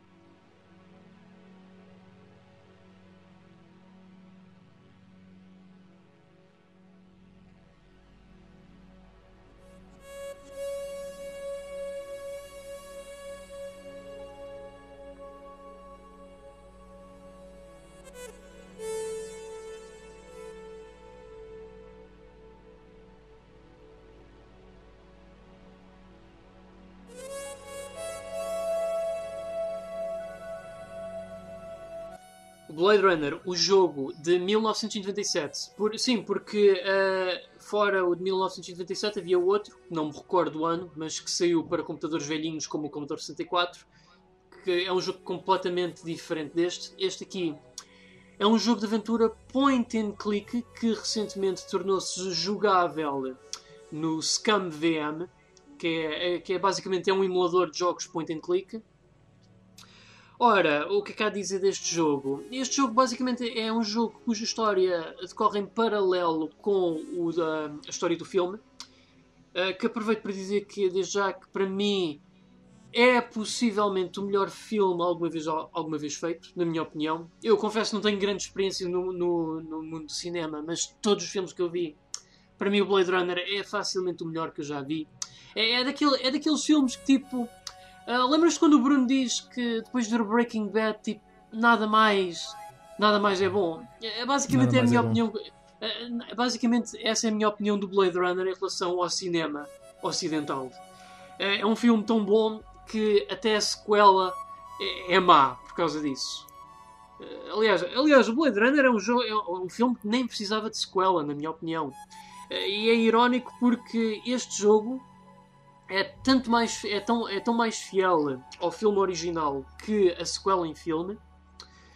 Eh, epá, que eu acho que é mais digno de, ser, de fazer parte dessa série do que a sequela. Portanto, é um jogo de aventura point and click, onde jogamos com um Blade Runner chamado Ray McCoy. Uh, os Blade Runners, para quem não estão uh, dentro da, do- da- da série, e também para quem não está dentro de cyber, da série Cyberpunk, série é do género Cyberpunk, peço desculpa. Uh, o Blade Runner basicamente é tipo um investigador privado uh, que faz parte das, das forças policiais uh, daquele universo uh, com o dever de exterminarem replicants. Replicants, no fundo, são humanos artificialmente criados para fazer trabalhos de escravatura e outros mais forçados que um dia, basicamente, ganharam consciência própria, manifestaram-se e tornaram-se completamente renegados contra a humanidade. E que desde então eles basicamente procuram estabelecer os seus próprios direitos. Uh, o problema é que muitas vezes isso acaba com homicídio, de tal modo que a função dos Blade Runners é uh, reformar, como eles gostam de dizer, os replicants. Ora, aqui neste jogo, basicamente o que fazemos é. Isto começa com um caso, uh, com, um homicídio de, de animais, numa loja de animais, e isso depois vai tudo desenrolar numa trama muito maior. Agora, o que o Blade Runner, o jogo, tem que se faz destacar de muitos outros jogos de aventura point and click é que, para um jogo licenciado, como já referi, é extremamente fiel em termos de atmosfera e feeling à série. Uh, Atrevo-me a dizer que é o Alien Isolation da série Blade Runner, na minha opinião. Uh, e é um jogo que, apesar de ser point and click, dá uma grande abertura e liberdade à forma e ordem como uh, portanto, o jogador uh, resolve os casos, e isto uh, faz com que cada playthrough seja extremamente diferente de um outro. Eu, por exemplo, eu posso optar por investigar já esta coisa profundamente e depois relatar os resultados. Ou posso ir já diretamente para o gajo que eu suspeito de ser um replicant, mandá-lo abaixo, só que se eu agir de uma forma ou de outra, depois o que se vai desenrolar para a frente vai ser bem diferente. E os finais que podemos obter também são igualmente diferentes. Há vários finais, dependendo da forma como nós ahm, interagimos com os personagens e com o mundo. E aqui, todo o, todo o elenco de personagens com que interagimos, num playthrough, tanto podem ser humanas como podem ser replicantes. O que é fixe. Porque assim, tipo, quando voltamos a jogar este jogo é sempre uma experiência diferente. Epá, e, e mesmo a- em si, mesmo a escrita, a coreografia e o voice acting está muito bem feito, muito bem realizado para um jogo de 1997, que veio em 4 discos e foi feito pela Westwood, a companhia responsável pelo Command and Conquer. E um jogo que infelizmente, eh, mesmo chegando o aniversário, que, porque este jogo, a história decorre no dia 19 de novembro, se não estou engano, de, mil de 2019. Portanto, este ano é oficialmente o ano do Blade Runner. E não sei porque é que lá fora, apesar de ter as persianas fechadas, porque é que eu ainda não vejo prédios, porque é que eu ainda não vejo replicantes, porque é que eu ainda não vejo ah, o Japão a dominar o, o mundo. Mas uma coisa eu digo: ah, é um jogo brutal, é fenomenal, vale a pena ser jogado. Agora tem outro problema, à semelhança dos outros dois que eu falei: é que é um jogo que não pode ser adquirido em nenhuma loja digital. E a única forma de o arranjar físico é através da eBay e a preços exorbitantes. No entanto, eu vou-vos dar uma dica. No site de Internet Archive, que é um site dedicado à preservação de todo o tipo de média e multimédia à face da Terra, vocês podem adquirir aí o jogo. Uh, se legalmente, se não, é discutível. Na minha opinião, Blade Runner é abandonware porque a Electronic Arts não está a vendê-lo. Acho, acho que eles são quem tem, tem a Westwood. Eu acho que nem foi a Electronic Arts que o publicou, foi outra companhia, mas. Mas enfim. Opa, eh, quem estiver interessado pode ir lá ao Internet Archive e sacar o jogo na sua totalidade. Eh, depois para corrê-lo na- no Scam VM é super fácil e vale a pena. E já agora aproveito para dizer, antes de jogarem este jogo, se estiverem interessados, por amor de Deus, vejam, vejam o primeiro filme. Vejam o primeiro filme. É só o que eu tenho a dizer. E. E não vejam a sequela. Não vejam. Achas que não, é, não, não existe essa necessidade? Opá, não, não. Pá, pessoalmente não. Da forma como o, fi- o primeiro filme terminou e considerando que é um daqueles filmes que deixa sempre muita coisa aberta à interpretação, eu acho que o final foi perfeito. E era um filme que não necessitava de sequela nenhuma. principalmente porque maior parte do uma, uma grande parte do que tornava Blade Runner tão especial era o elenco. E o elenco da sequela é muito pobrezinho, na minha opinião. E mesmo assim também há que ver uma coisa. Outra coisa que tornava Blade Runner especial epá, é que era um filme que vivia muito à cultura da, à- muito à, à conta da cultura pop dos anos 80 na altura. Com aquele, aquele imaginário que havia pelo futurismo, em que 2019 ia ser o futuro, íamos ter carros voadores e o raio. Epá, tinha aquela vibe mesmo de anos 80 em tudo. A música sintetizada, a atmosfera. A sequela não. É muito orquestrada, muita orquestração da música, muitas tropes do cinema moderno, muito CGI. Portanto, acaba, essa sequela acaba por perder todo o espírito dos anos 80, futuri, retrofuturista, que o primeiro filme tinha. E que, felizmente, foi preservado muito bem com este jogo. Ok. Já agora quero frisar, eh, quero frisar uma coisa. Não é bem frisar. Quer dizer, só para acrescentar algo que tu disseste, que foi porque é que no outro lado dos teus cortinados não estás a ver carros voadores. Ahm, pela mesma razão que em 2015 não havia overboards nem ténis que se é. atam sozinhos, como tu viste no Regresso ao Futuro. Pois foi a parte 2, é verdade. E que nem. E, bem, transplantes de base talvez sejam possíveis, mas não digo nada. Outra coisa foi é que no último cast tiveste a jogar vários jogos de terror. Desta vez estás a jogar só jogos de point and click. Tu Point and click escolhe- e que só podem ser adquiridos por eh, menos pouco legais. Sim. jogos que são difíceis, difíceis de arranjar. Portanto, vamos lá ver o que é que para o próximo cast terei para falar em termos de temática. Bom, mas já que estás a falar nessa temática, o meu próximo jogo que eu vou falar também é de point and click. Uh, Chama-se Detetive Zé e Rouba o Palhaço em Crime no Hotel Lisboa.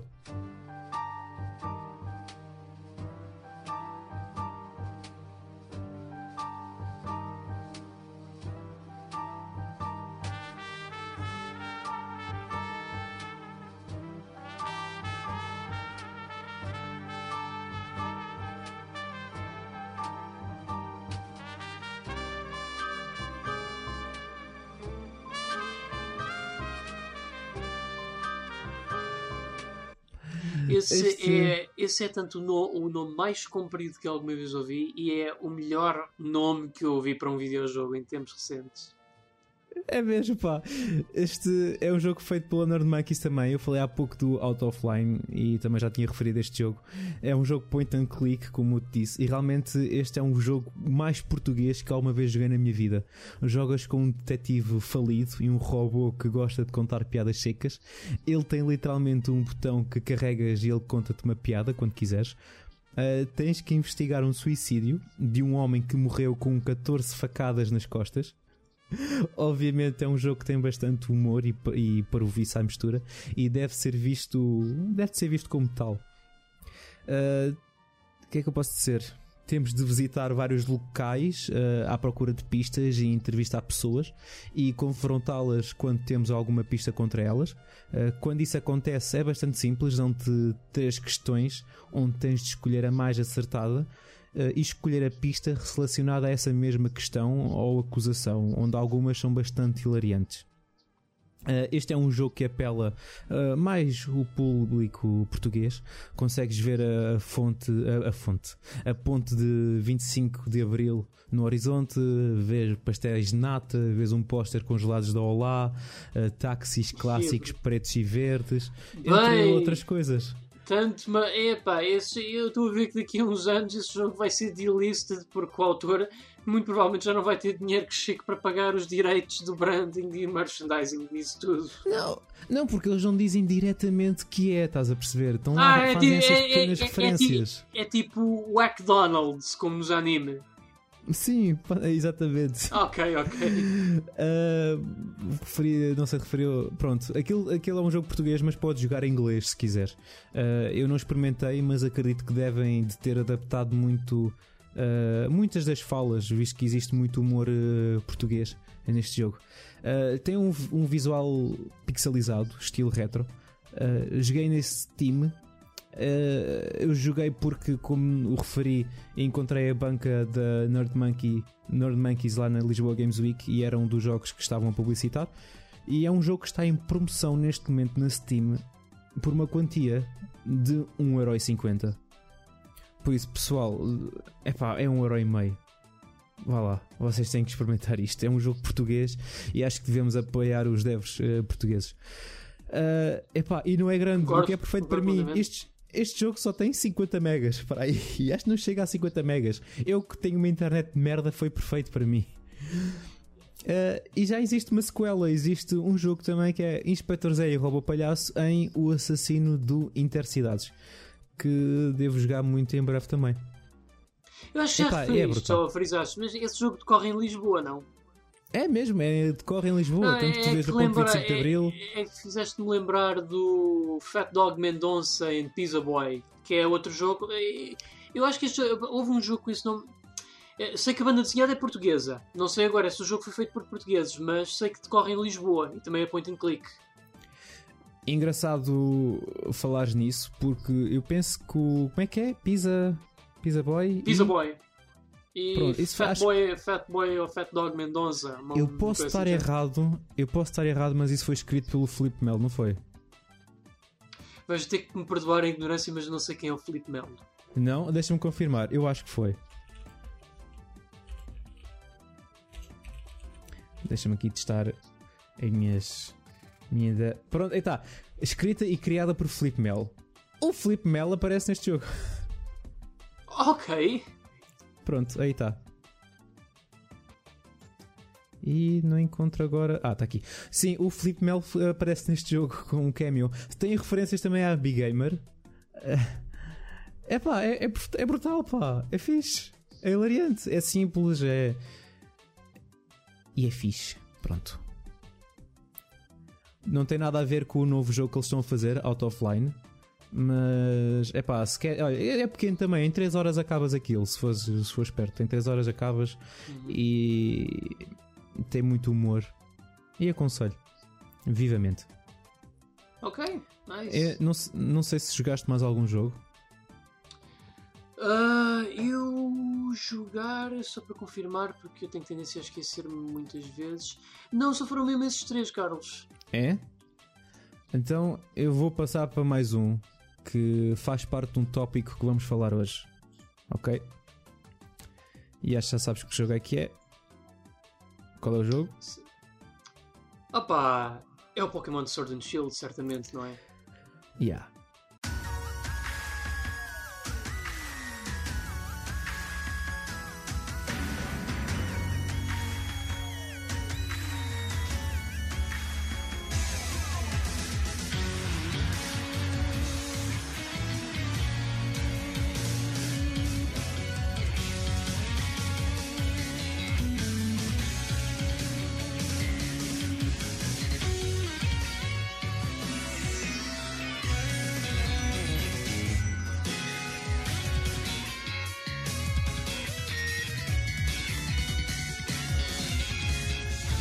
Olha, mas antes de falarmos do jogo, este caso vai ser enorme, já estou mesmo a ver.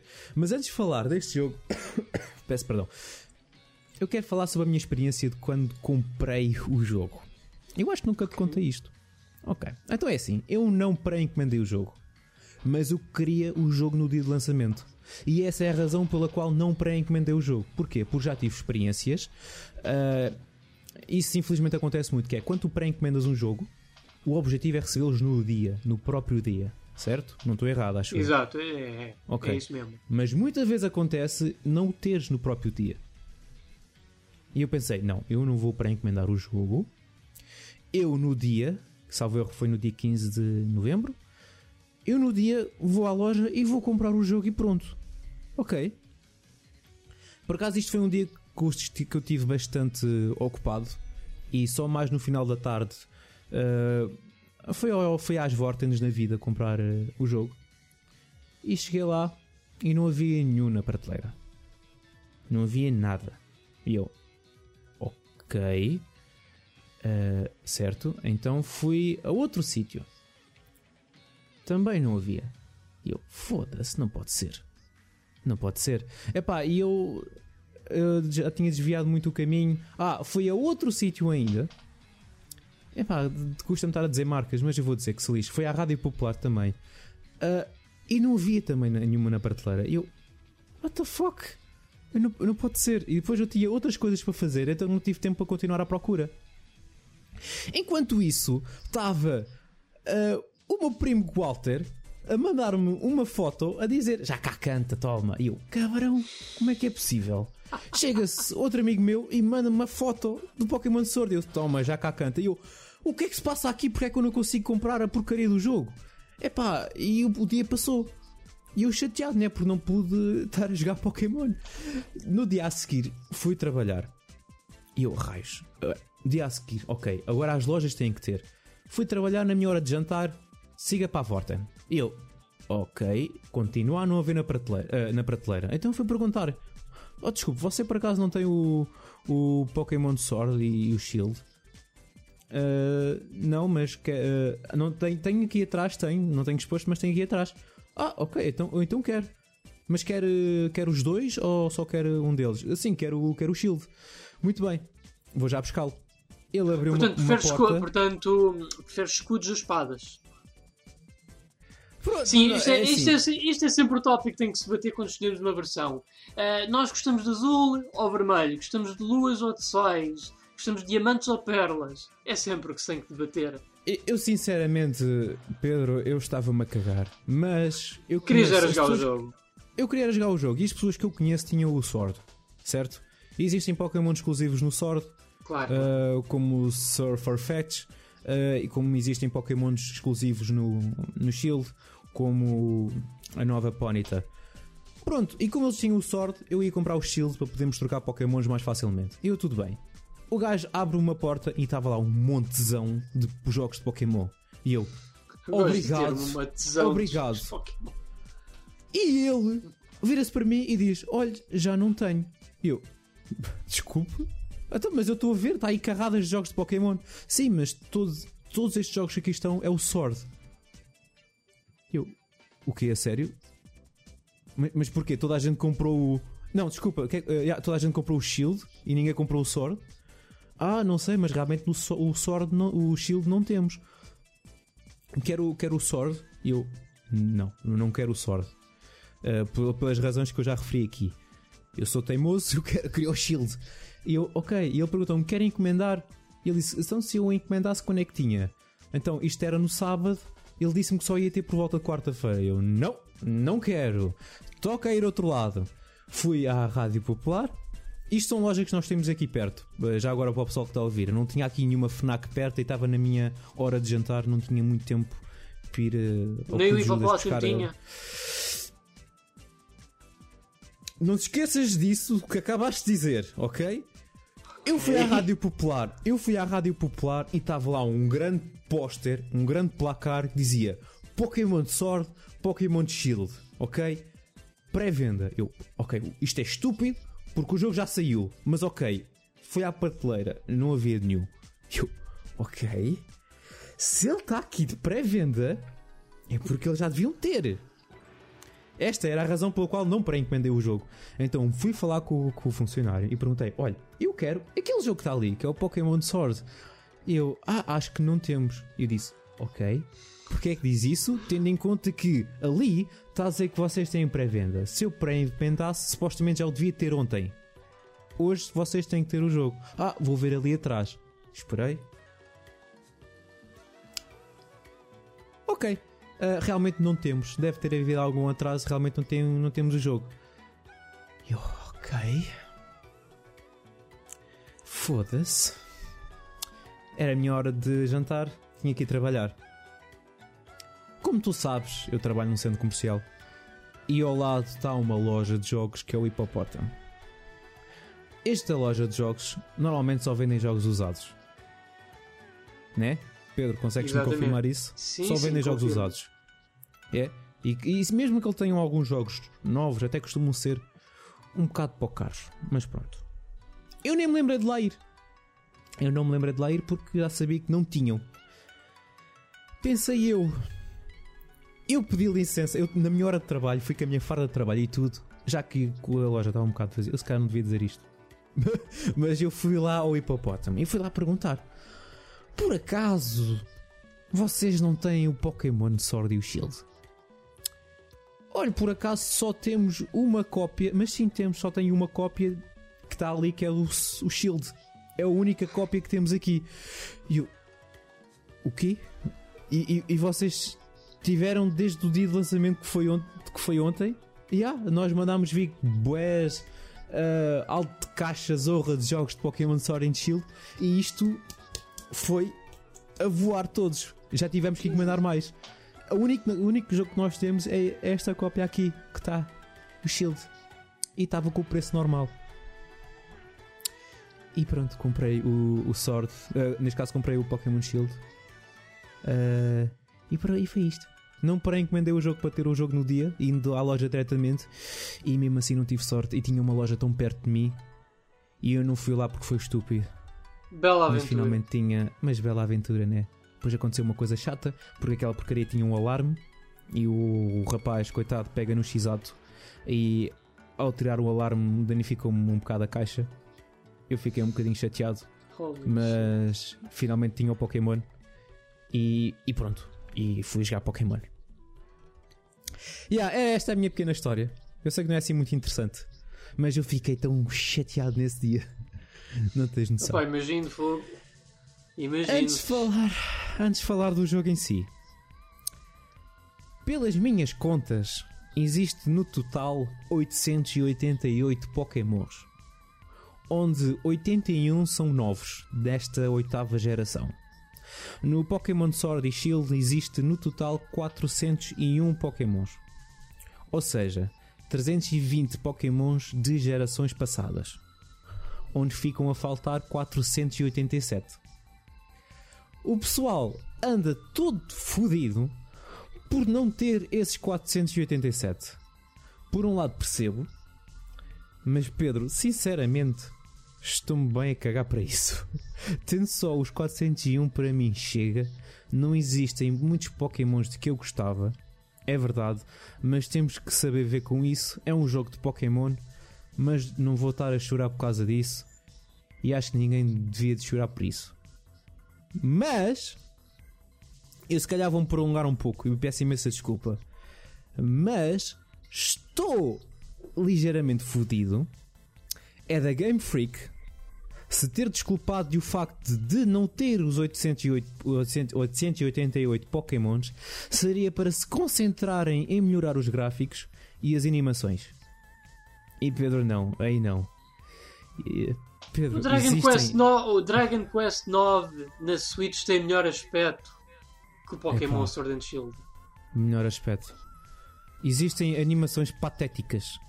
Fizeram-me rir, é verdade, mas não deixam de ser patéticas, onde muita vez reutilizam animações passadas, não só nos Pokémons, ah, nos seus ataques, mas também em cutscenes.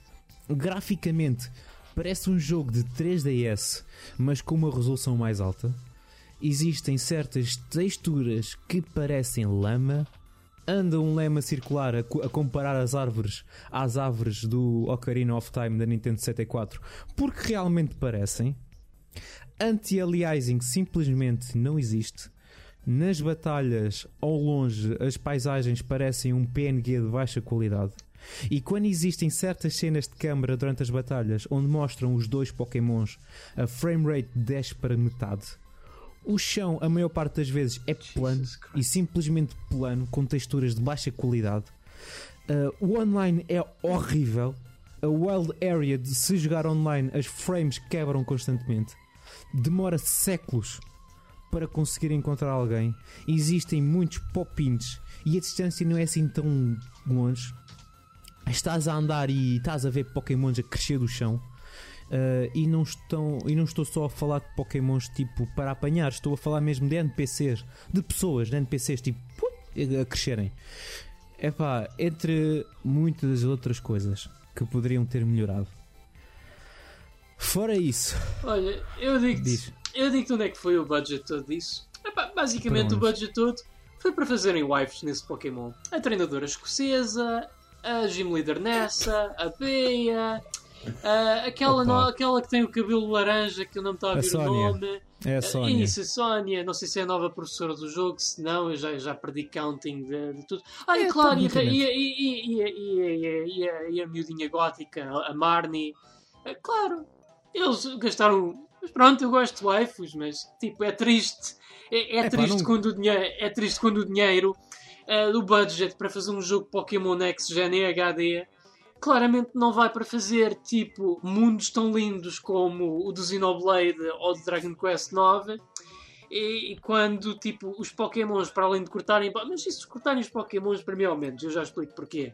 Mas opá sério como é que em 2019 ano de Nosso Senhor ainda Yeah. vivemos num mundo onde eu pego num jogo Pokémon e não posso ouvir uma Ekans a dizer Ekans ou um Lickitung a fazer looking ou um Psyduck a dizer Psy ai ai ou um Mr. Mime a dizer Mr. Mime Mime Mime Mime Ok, essa última parte fui eu que inventei, foi um mimo que eu inventei, mas pronto, ele habitualmente diria Mr. Mime, é o que eu estou a querer dizer. É que. Puta que pariu, Carlos, pá, é que é assim, eu gosto da série Pokémon, mas há um motivo pelo qual eu já larguei há muito tempo. É que não há uma evolução substancial com esta série. Não, Não há. O problema, E o mais é triste, e o, mais triste é que eu vejo muito mais valor no Pokémon Let's Go Eevee, Let's Go Pikachu, precisamente pela questão do Dexit, porque o pessoal está todo lixado com o Dexit, mas eu te digo uma coisa. Isso para mim teria sido uma das melhores ideias que a Game, iniciativas que a Game Freak tomou, não fosse pelo facto de eles ainda incluírem Pokémons antigos. Eu acho que isto para funcionar devia ser assim. A tagline do Pokémon foi sempre Gotta, gotta catch 'em all. E eu gosto de apanhá-los todos. Só que é assim, eu. Esqueçam, eu não tenho vida ao pachorra para apanhar 808 Pokémons. Mas Aí se é me tá, derem eu só. Mas, mas se me derem só os 81 novos neste jogo, é pá, eu, por mim, perfeito. E era assim que devia ser com todos os Pokémons. Com cada novo Pokémon, devia só exclusivamente estar lá os Pokémons mesmo dessa geração. Os da antiga é passado era passado, isto é, como é que se costuma dizer? A nova vida nova, é assim que se costuma dizer. E eu acho que os jogos de Pokémon deviam sempre fazer assim. Querem um Pokémon com todos eles? Epá, eh, eu agora vou dizer aqui uma coisa que é pecado, mas pá, peçam à Game Freak para fazer um live service do Pokémon. Um Pokémon MMO onde os tenha todos, pronto, está dito. Eu. Eu só espero é que não façam mais Pokémons, porque vê-se que. Mais Pokémons, não estou a falar de jogos, eu estou a falar Os de criar Pokémons em si. mais Opa, Pokémons tá. em si. Está aqui Porque- que é literalmente um fantasma pá. feito de chantilly. É, eu até, é tão ridículo que eu vi uma banda desenhada do Shadman, onde está o treinador e o Pikachu atrás uns arbustos a tentar apanhá-lo, e depois o Homer Simpson também está lá com eles, e quando vão para apanhá-lo, eles. Ei, mas onde é que ele está? E está ali o Homer de boca cheia a dizer: I don't Não, know. não. Eu vi essa, vi essa banda de- desenhada. é pá, só que há muitos Pokémons que são muito maus, pá, como tu estás a dizer. Eh, eu por acaso esse até é um dos mais giros, assim bem, assim bem dizer, mas há muitos que é. Há um que é uma maçã, que é literalmente uma maçã. É literalmente uma maçã! E eu já achava mal na geração passada, onde temos um Pokémon que é o Trubbish, que é literalmente um saco de lixo. Que é literalmente um saco de lixo e juntaram a palavra rubbish e a palavra trash. Então, então juntaram tudo e fizeram trub, Trubbish. Ok?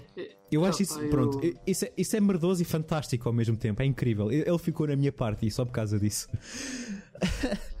Agora fizeste-me lembrar, é epá, um dos motivos pelos quais não digo que prefiro a Digimon ao Pokémon, mas como é que eles ainda têm, tipo, pelo menos os monstros não parecem, pá, há, há criatividade no design dos monstros. Agora aqui não, no Pokémon é, é pá, sei lá, vamos desenhar uma maçã, pronto, que se lixe.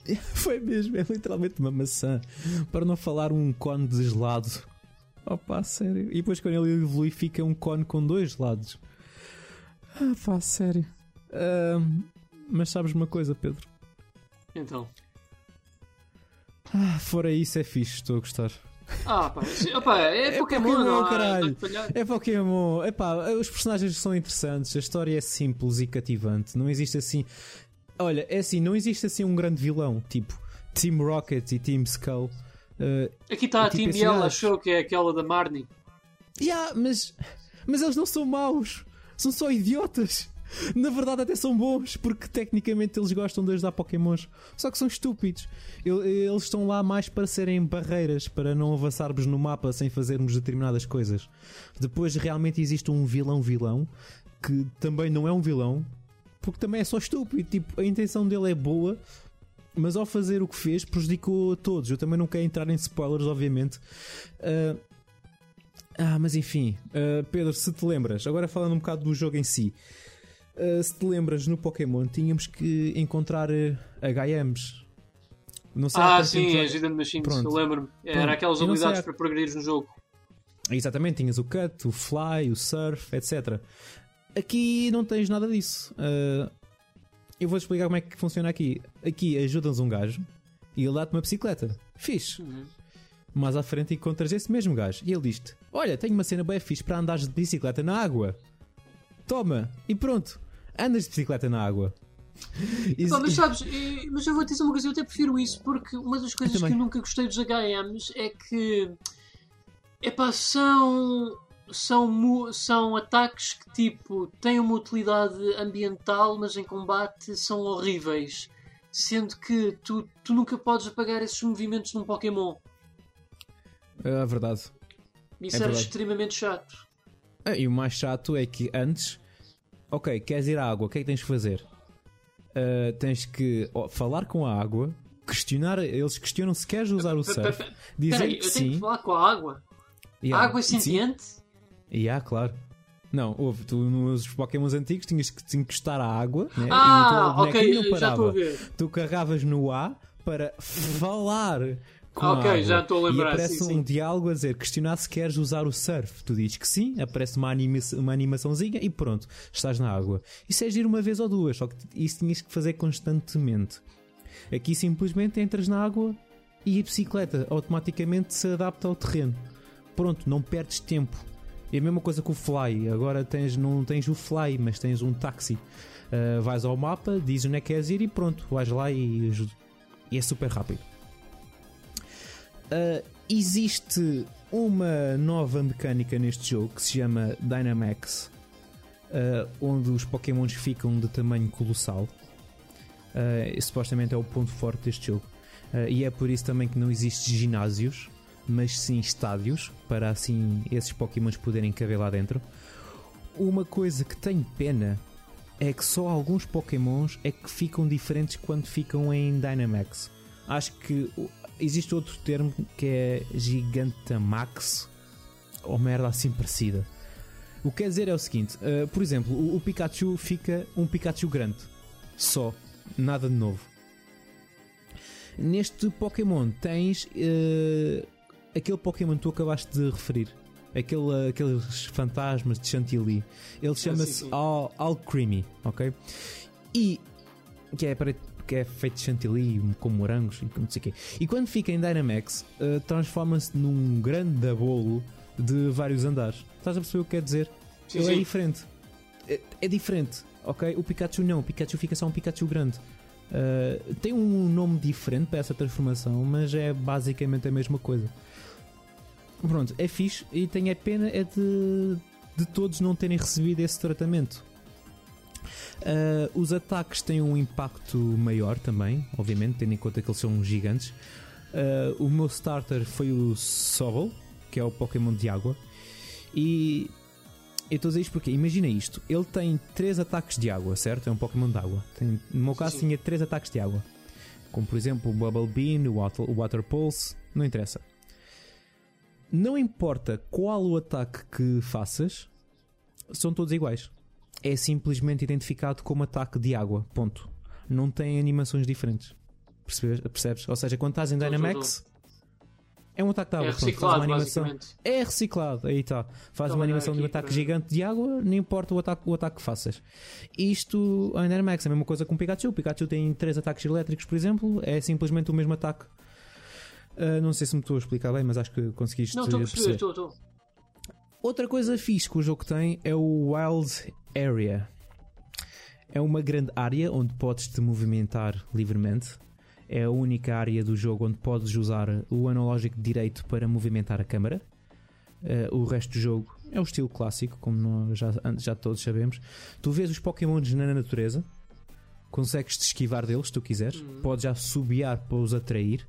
Outros não aparecem na relva, simplesmente aparece um ponto de exclamação e a relva mexe-se um bocadinho. E tu, se queres saber que Pokémon é que é, tens de ir lá à moda antiga. Uh, isto é muito fixe uh, também e dá uma certa vida ao jogo. No Pokémon Let's Go Pikachu e Eevee, uh, os Pokémon já apareciam na natureza, mas apareciam todos, acho eu. Acho que, não, acho que alguns não se escondiam. Mas uma coisa fixe que havia no Pokémon Let's Go é que podias escolher um Pokémon para andar sempre contigo. Ou seja, por onde tu andavas, um Pokémon ia atrás. E aqui não. Aqui não. Aqui estás sozinho, infelizmente.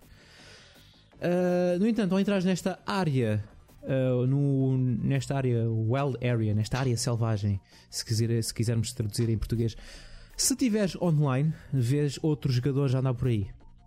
Ah, consegues ir falar com eles até, mas é como se falasses como um NPC normal e eles dão-te coisas. Ah, não existe comunicação direta. Sinceramente, também não explorei muito isso, mas é pena, pá. Eu acho que é outra coisa que eles podiam ter explorado. Fazer tipo uma- um mini MMO, estás a ver, naquela área. Sim, sim. Uh, nessa área encontras também crateras no chão. Uh, essas crateras é para entrar em batalhas com um Pokémon em Dynamax. É tipo uma mini raid. Tu podes batalhar com ele sozinho ou com a ajuda de pessoal online ou com a ajuda de NPCs, que era o que eu fazia, porque sempre que procurava alguém para jogar online tinha que esperar bué tempo. Então esquece, usava NPCs e pronto. E no fim apanhas o bicho se quiser. Ah, O que é que podes fazer mais? Podes acampar, ah, visitar outras tendas, cozinhar caril, brincar com os pokémons. Tens um pauzinho com guiz e podes abanar como se estivesse a brincar com um gato. Tens uma bola e podes já atirar para o pokémon buscar como se fosse um cão. E ele traz e dizes good boy e vais-te embora. Pronto, Pedro, é um jogo de pokémon. Gosto. Mas como já te disse antes, esperava mais. Esperava um salto maior graficamente, tendo em conta que foi o primeiro jogo oficial de Pokémon numa consola caseira, mas continua a parecer uma- um jogo portátil. Gostava que houvesse voice acting, porque há vários. Epá, isto tem muito texto. Epá, é muito primitivo, muito arcaico em termos É, de apresentação exatamente. e conteúdo. O Pokémon peca muito por isso. É, eu acho que aqui um dos grandes problemas é o problema, na minha opinião, pelo qual o Pokémon não sofreu, diga-se passagem, uma transformação como o Zelda e o Mario sofreram esta geração com a Switch, foi porque, opá, eh, os jogos são feitos pela Pokémon Company e eles estão independentes da Nintendo. A Nintendo, pá, ok, são eles que publicam os jogos eh, e de certa forma são detentores do IP, mas a maior parte da liberdade e da burocracia e da logística vem é da, Game, é da Pokémon Company. Eh, portanto, até o dia em que a Nintendo os absorva para dentro, aquela série não vai ter uma grande evolução. Mas eu também acho que eles estão-se a marimbar para isto, porque é assim. Uh, nós crescemos com a série e claro que há muitos de nós, assim tal como tu e eu, que uh, gostavam de ver um Pokémon com um budget à Xenoblade ou à Skyrim ou até mesmo à Dragon Quest 9. Epá, mas eles sabem que o público-alvo são os miúdos disto. E quando eles sabem que o público-alvo são os miúdos, eles estão-se a marimbar para o budget. Eu- Mas eles podiam ter feito tanta coisa com isto, pá. Tu, tu achas. Eu, eu- eu- ok, achas que foi uma questão de tempo? Achas que, ele não- que eles não tiveram tempo suficiente? Opá, eu quero acreditar que possa ter sido uma questão de tempo, mas é assim. Se esse foi o caso. Sim, olha, eu acho que foi. Porque saiu agora em novembro, foi, mas a Nintendo Switch Lite saiu quando? Foi em novembro também, acho eu, sim. Pronto, está aí a tua resposta.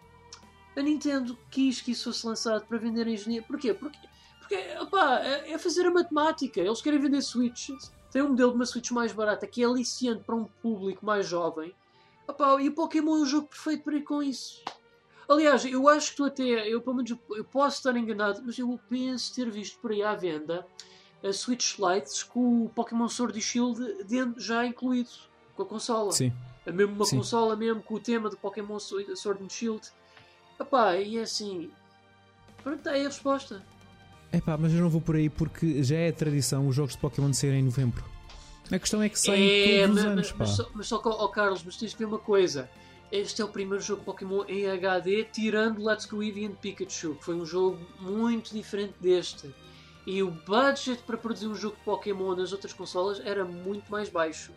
Principalmente para o número de Pokémons que eles tinham para cobrir. Aquilo eram essencialmente jogos em 2D antes. E os 3D, 3DS, eh, opá, eram mesmo que estás a fazer o, o equivalente a fazeres um budget para um jogo de GameCube. Na altura se calhar era caro, mas agora é barato. Sim, mas pá, eles agora têm uma equipa maior. Eu, não, eu acho que tenho o dobro das pessoas agora do que tinham antes. E, pá, e, e tendo em conta que eles reutilizaram modelos da 3DS, Pois é, eles pois é. simplesmente pegaram nos Pokémons que já tinham feito e meteram lá e só tiveram que criar de raiz 81. É pá, não sei, é estranho, pá. Eu não quero, eu não quero acreditar tenha sido por preguiça ou por desleixo ou por. Eu não quero acreditar isso. Eu só me resta ter esperança para que para o ano eles decidem realmente evoluir. Pá, pode ser que tenhamos um Pokémon Gun que resolva os problemas todos. Isso é que era. Isso era mesmo fixe. Bom, Pedro, em relação ao Pokémon, eu acho que não tenho mais nada a dizer. Eh, o pessoal parte de chorar, de chorar por causa de não ter os 888 Pokémon. Não, eu até digo mais, eu até. Pá, este para mim seria o Pokémon perfeito para eu regressar se eles só tivessem mesmo incluído os novos. Mas não, tem sempre que pôr lá o Pikachu, porque é a cara da série, o Charizard, porque toda a gente adora o Charizard. Ah, Tem de sempre pôr os antigos. Opá, porque eu eu, eu pagava dinheiro a sério, talvez mais daquilo que estão a vender agora pelo, pelo jogo neste momento, se opá, eu tivesse só mesmo um Pokémon, só com os Pokémons desse jogo. Nenhum do passado. Era, era Só, só, abre, quero. só, só, só abre exceção à regra ao, ao dourado e prateado porque tu aí podes visitar canto. Logo, podendo visitar canto, pronto, o jogo tem a obrigação de ter também os pokémons dessa gera, da geração passada à do dourado e prateado. Mas isto foi um caso à parte, porque daí para a frente todos os pokémons que vieram nunca dava para revisitar as regiões antigas. Aproveito Portanto- para dizer que o Dourado e Prateado e o Diamante é- são os meus Pokémons preferidos por causa disso. O meu é cristal, de longe. Eu disse Diamante. Desculpa, era o Cristal que eu queria dizer. Exato. Era o Cristal, é o Cristal, peço desculpa. Que o Cristal foi revolucionário, pá. Foi o primeiro jogo de Pokémon que, que os Pokémons mim- animavam. Opa, e podia jogar com uma treinadora em vez de um treinador também, foi um primeiro Ah, para também, também. Para mim, esse foi o auge da série e foi aí onde deviam ter ficado. Porque dali, porque da- dali para a frente, para mim, foi tudo tumbling down, tumbling down, tumbling down. Eu não me acredito a fazer uma referência a Evangelion. De todas as alturas. E ainda por cima há uma, Hum, há uma canção que motiva, motiva ao suicídio, todas as coisas. Sério? Yeah. Ah. Cada vez que falam em Evangelion, eu não sei porquê, cada vez que falam em Evangelion eu penso Shinji a Evangelion. Evangelion. Eu Evangelion. também, eu também Sim. dizia Gelly, mas corretamente é Não, Evangelion. Evan... não, pois é. Aliás, eu costumo Já até estamos dizer. Eva. Eu costumo até dizer Eva ou Eva para. para Na diminuir. SIC diziam Mas eu- Evangelion, portanto. Yeah, eu estou sempre a olhar. Sim, porque quando eu era mais novo dizia Evangelion, não dizia Evangelion. E agora ficou-me. Ah, mas sempre que falo ou ouço falar em Evangelion, só vejo a cara do, do Shinji a chorar. Epá, Sim, eu eu vejo disse. é a cara do Gendo Ikari assim. Provavelmente quem tiver a ouvir isto em áudio não, não vai perceber porque não me estão a ver, mas procurem na net por Gendo Ikari Face eh, e vão perceber. É, é isso. Bom, é pá, este. é, Quanto tempo é que isto já? Eu já não sei. Já estamos quase. Aí, uma hora e quarenta para aí. Yeah, opa, 40. temos de compensar por aquele tempo todo que não fizemos É. cast. Exatamente. isto dito, Estava aqui a ver, porque pelo menos o nosso, nosso plano aqui, acho que também tudo o que temos a falar agora é das notícias, Carlos. É, é rápido, por isso passa a vinheta! Ok, já está. Olha, já que estamos a tocar em notícias, só aqui uma coisa muito breve por causa do Pokémon Go, Go and Shield. Ah, isso, cara, é assim que podemos começar com as nossas headlines. Já há hackers a tentar introduzir Pokémons que não estavam originalmente no Sword and Shield no jogo. Yeah, já vi o E estão a Ammonite, funcionar. Ah, um bocadinho podre, mas estão a conseguir funcioná-lo. Ah, é para ver o desespero das pessoas. Opa. Bem, eh, eu só espero é que elas não sejam perseguidas como as que a, Pokémon Company está agora a perseguir por terem leakado o Pokémon, as cenas do Pokémon Sword and Shield antes de ser oficialmente revelado. Epá, Pokémon, Pokémon Company é é mesmo, mesmo fascista neste sentido fogo. Eles vão atrás de toda a gente. Eh, Eu até me lembro de há anos atrás eu ler notícias tipo um jardim infantil eh, tinha nas salas desenhos de Pokémons, só mesmo porque opá, um jardim infantil, e até a Pokémon Company foi atrás desses gajos que não estavam a lucrar com isso. Ah, sério? Só por causa disso? Yeah, opa, foi uma história assim do género. Epá, a Epá, Pokémon é- é- Company é. é, é, é- é- É assim, é, é verdade que existe muito bootleg do Pokémon. Por cada loja de chinês que tu vais, tu encontras algum. Mas há limites, pá. Eu acho que não há essa necessidade a ir a esse ponto. Também compreendo que eles estejam fodidos por ter sido licado toda a informação do Pokémon Sword e Shield antes do lançamento e começar logo a haver hate antes sequer do jogo sair. Mas é assim a vida, pessoal. É a internet, é isto. Vai haver leaks. Às vezes até uma coisa boa. Eu acho que há pessoal que. Eu acho que há pessoal que lica de propósito só para fazer uma, um marketing ao produto. Muitos é isso, certo? Ah, sim, sim, eu também acredito. Coisas, o que é que aconteceram? Aconteceram muitas coisas, mas só vamos falar de algumas. Tu há bocado, Ora. nós, há bocado falámos em VR, não foi? Yeah, yeah, e houve um grande anunciamento VR, por acaso. É. que, para a nossa frustração, ou pelo menos para quem tem um PSVR, de todas as coisas que podia sair, não vai sair inclusive no PlayStation VR. O que é pena porque isso era um jogo que motivar-me a comprar uma PlayStation 4 e um PlayStation VR. Sabes Mas qual é o jogo, que- sabes? E o Half-Life Alex, não é? Yeah. Mas ah, não vai ser compatível com o PlayStation VR. Eu, pelo que eu Não. percebi, ele não vai ser exclusivo para as. as para os, ah, para os óculos da, PC. da Valve. Como é que se chama?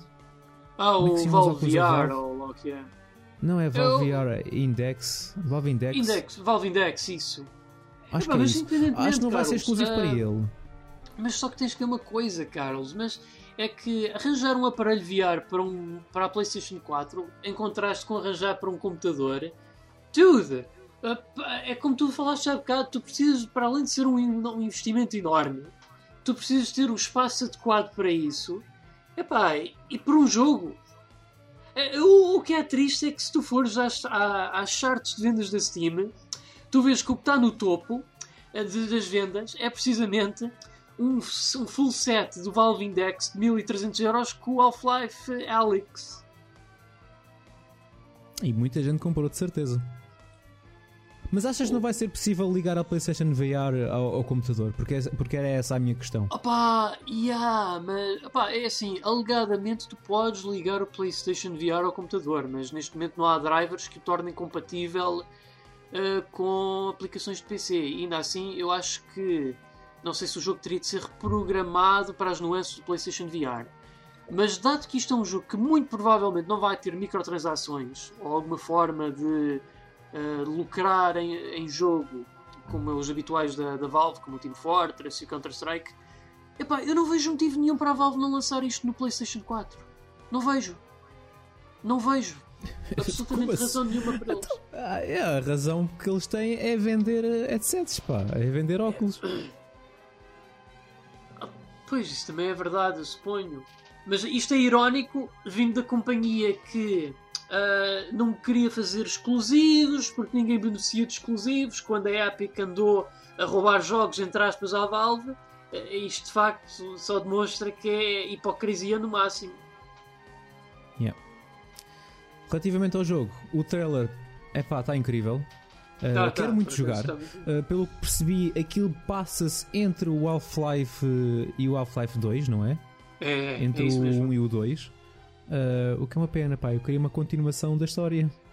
E, pronto, é. Epá, eu- eu- será que se isto vender bem, eles vão lançar o Half-Life 3? Opa, eu pelo menos o Gabe Newell, numa entrevista relativamente ao Half-Life Alyx, ele falou que estava mais para vir. Portanto, é a primeira vez que eu ouço falar tão abertamente de dar continuidade à série Half-Life. Portanto, Sabes o que era bom? É que ele lançasse assim uma bomba. Tipo, assim no mesmo dia. Left 4 Dead 3, Portal 3, Team Fortress 3, Half-Life 3. Tudo no mesmo dia. Dota 3. Tudo assim. Uma conferência só para a Valve. Só para, para isto. Eu, eu, acho que havia. Epá, era. Era meita por todo o lado, caraças. Era só pessoal a vir-se com aquilo. ah pá, é- eu acredito, pá. Eu acredito. Então, então Left 4 Dead 3, fogo. Este tem É modo de suporte pá. para nós eh, combatermos contra o Shrek em vez do tanque habitual. Já viste o que é? O Shrek chegar-se ao pé de ti a enviar. É, é literalmente o, é literalmente o Shrek is Love, Shrek is Life. Ia foda-se, mas agora tu deste-me medo. Agora estou a imaginar isso, anunciarem isso tudo e depois dizerem tudo para VR.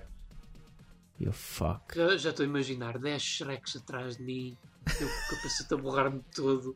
Ele, Donkey! A mandar-me o raio do burro para os cornos em cima lá com o burro mesmo na, na fronha.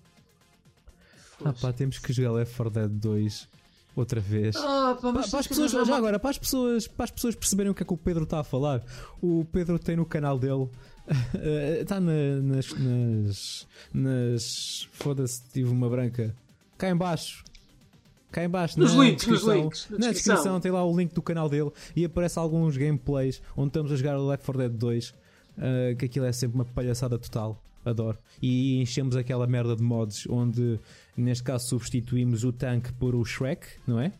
E ele não envia, não manda rochas contra as pessoas, mas manda mesmo o burro do Shrek. E aqui é incrível. É incrível, aquele jogo é fantástico. Vá, Gaben. Vá. Já, já fizeste, já deste um grande passo com o Half-Life Alex. Continua-nos a pôr orgulhosos da PC Gaming Master Race com esta bomba que o Carlos faz.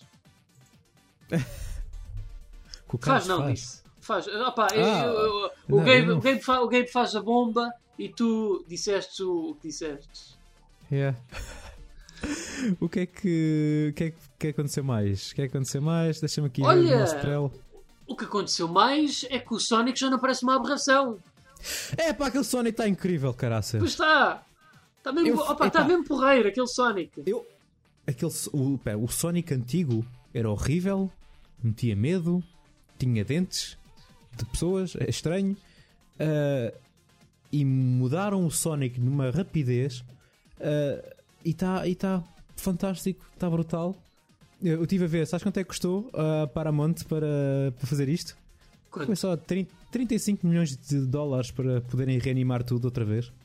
Aí, pá, é, é isto para um filme, atenção, que supostamente o público-alvo deles são os miúdos. O facto de eles terem ouvido. O facto deles. nah. Será? Olha que eu não sei, Carlos. Eu cheiro-me que aquilo é para ser o mais family friendly possível. O facto de eles terem ouvido o quê? O que é que tu ias dizer? O feedback do pessoal, todo Ah, o hardcore. feedback, ok. Porque o trailer, o trailer estava focado também para o pessoal eh, mais velho, tendo em conta a música que utilizaram. Eu já não lembro é- qual é o nome da música. Gangsta's Paradise. É, exatamente, fogo. Isto essa é uma foi a- música de essa foi- 1900 É uma- antigamente, caraças. É 1995 e é uma boa música, mas no contexto do Sonic, talvez com o Knuckles, que ele, opa, o Knuckles tem muita mania de pôr aquelas músicas mesmo de opa, hip hop, RB, mas o Sonic, opá, eh, opá, New Jack Swing faria mais sentido, mas pronto. Sim. Agora está muito melhor. Em todos os aspectos, este trailer está fantástico. A animação está excelente. O Sonic tem um design ótimo. O que não significa que o filme vai ser bom. Ah, No eu vou entanto, Eu também vou ver. Isto vai ser dia 14 de fevereiro de 2020, no dia dos namorados. E eu vou lá ver o Sonic, meu. E eu vou curtir, pá. Eu vou gostar de certeza. Eu espero que sim. O Robotnik ah, com o Jim Carrey, ah, aposto que vai ser fantástico. porreiro, E- tá e- porreiro. Eu estou muito da curioso. Também eu. E estou curioso para ver ah, o primeiro trailer com o Sonic horrível. com aquela amostra de Chernobyl, ah, no fim mostra o Robotnik como a gente o conhece, careca, Yeah. os óculos, bigode grande. E o bigode, só ver. falta é a gordura. Só falta é a gordura, sabe que ele está gordo também. Meter tipo um. E- e- eu, Uma eu já estou a imaginar, eu estou a imaginar, Carlos, que eles já estão a planear uma sequela e nessa sequela o Robotnik vai estar num mundo diferente e passaram-se vários anos desde que ele confrontou o Sonic e vai estar gordo. Eu acho que é o que se vai passar. Mark my Eu word. espero que sim. espero que sim. Mas sim, pá, Paramount gastou 35 milhões a fazer aquilo, pá, e acho que. e acho que valeu a pena, pá. Valeu a pena. E, e foi por, por causa do feedback do pessoal, pá. O- este design do Sonic foi um, um gajo partilhou no Twitter: olha, se fosse comigo fazia assim. O pessoal do Paramount gostou, então já contrataram-no para, para liderar a equipa de animação. E está aqui o resultado. bravo. E só tenho que lhe dar os parabéns por isso. Já agora estamos a falar em filme. Eu vi no outro dia uma notícia bastante interessante. Dragon Ball terá novo filme live action da Disney. Eu. eu- Ah, com atores asiáticos. Espera, espera aí. Eu por acaso eu vi no YouTube há uns poucos de, há, há umas poucas semanas. Epá, um vídeo que era o Mickey e o Pateta a confrontarem o, Vege- o Vegeta para ele assinar um contrato para os direitos do Dragon Ball pertencerem à Disney, só depois de ver uma daquelas nazinhas dos Saiyans a cair e vários executivos e homens de negócios japoneses a di- dizer Oh, não, não, não, não, não, não, não, não, não. No contract! E o Mickey, Oh, damn you, Japanese man! Oh, why do you always gotta get yourself in the way of things? É, cara, Opa, e eu, eu, eu pensei, eu, eu pensei assim, ah pá, ah pá, isto seria tão hilariante, mas a Disney, a Disney interessada no Dragon Ball, ah não, isto nunca... É mesmo, é mesmo. O rumor avança Ah, eu- mesmo que a eu- Disney está a preparar um filme live action de Dragon Ball para a Disney Plus, que é o novo Bem, serviço estilo Netflix, mas com é assim, conteúdos da Disney. Eu acho que uma coisa é certa. Eles não podem fazer pior que o Dragon Ball Evolution, pois não, cara. Não podem, não podem. ah, pá, eu não acredito que esse filme existe. O diretor desse filme já- já se veio desculpar de o ter feito. E acho bem que peça desculpa. Ah, mas já, eu não eu, Pronto, a Disney não ficou com os direitos do. Do Dragon, Dragon Ball, Ball, não. né? Ficou, Foi foi, só mesmo para para fazer. fazer um filme live action do Dragon Ball, mas. Epá, mas. Epá, Dragon Ball é grande, mas. E, e no Ocidente também, é claro. Epá, mas. Epá, eu confesso que a Disney era a última companhia que eu pensaria manifestar interesse na série. Epá, mas Sabes também eu porque estou. Força, força, Carlos. Não, desculpa interromper-te, eu- só para responder a essa pergunta, sabes o que é, que é que despertou interesse? Cachim à frente, cachim, dinheiro. em Ah, pá, 2018. está bem, ma- ma- mas Mas ouve, bem. só, mas- só em 2018, eu por acaso pesquisei sobre isto. Em, em 2018, a Dra- só a propriedade de Dragon Ball amealhou mais de 20 mil milhões. E, e- e pronto, é- isto aqui explica o interesse da Disney, obviamente. É que, passado tantos anos, há 35 anos, que o Toriyama fe- criou o Dragon Ball, e há 35 anos que faz papel à bruta. Esta é a explicação Pá, que encontro. Yeah, mas tipo, porque agora? Porque não mais cedo então? Disney Plus. Ah, pois, pois bem visto. Isto pá, vai então, ser exclusivamente eh, para o Disney dia- Plus. O pessoal tem que pagar a dia- subscrição para ver. Mark my words, ou das duas uma, ou eles vão arranjar a forma de pôr todo, to- todo o catálogo anime Dragon Ball no Disney Plus, ou então, pior das piores hipóteses, a Disney que adora devorar mundos, eles vão comprar a Toei. O problema é que se eles comprar a Toei, também compram a Sailor Moon, entre outras coisas que a Toei faz, como o Godzilla também. Yeah. Ai, mas aí, eu Já não estou a importava- eu não- imaginar. eu não eu não me imaginar. Eu estou a imaginar o Kingdom Hearts 4 lá com a Sailor Moon e com o Son Goku a falar com o Hulk e, com, e com o Dark Vader e a Sora lá no meio a comer merda.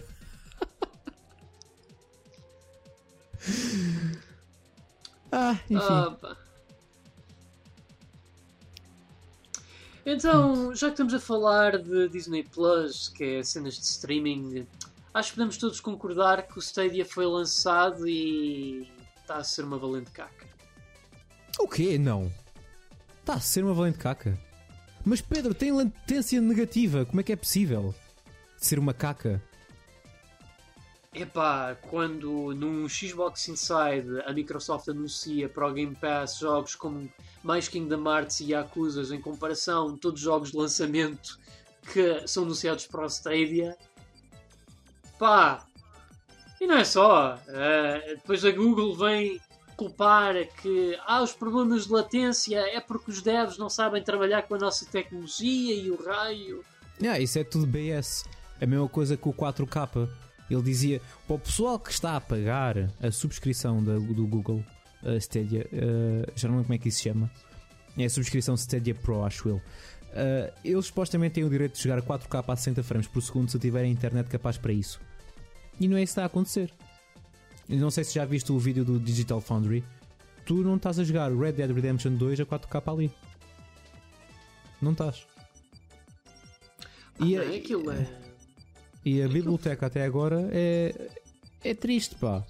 É 22 Pá, não digo que não tenha é- bons jogos, mas. Mas são 22. Tens dois, Pois. tens uh, dois ou três Tomb Raiders, já só tens dois. Não, tens os três, acho eu. Tens três Tomb Raiders e estão a ser vendidos a full price.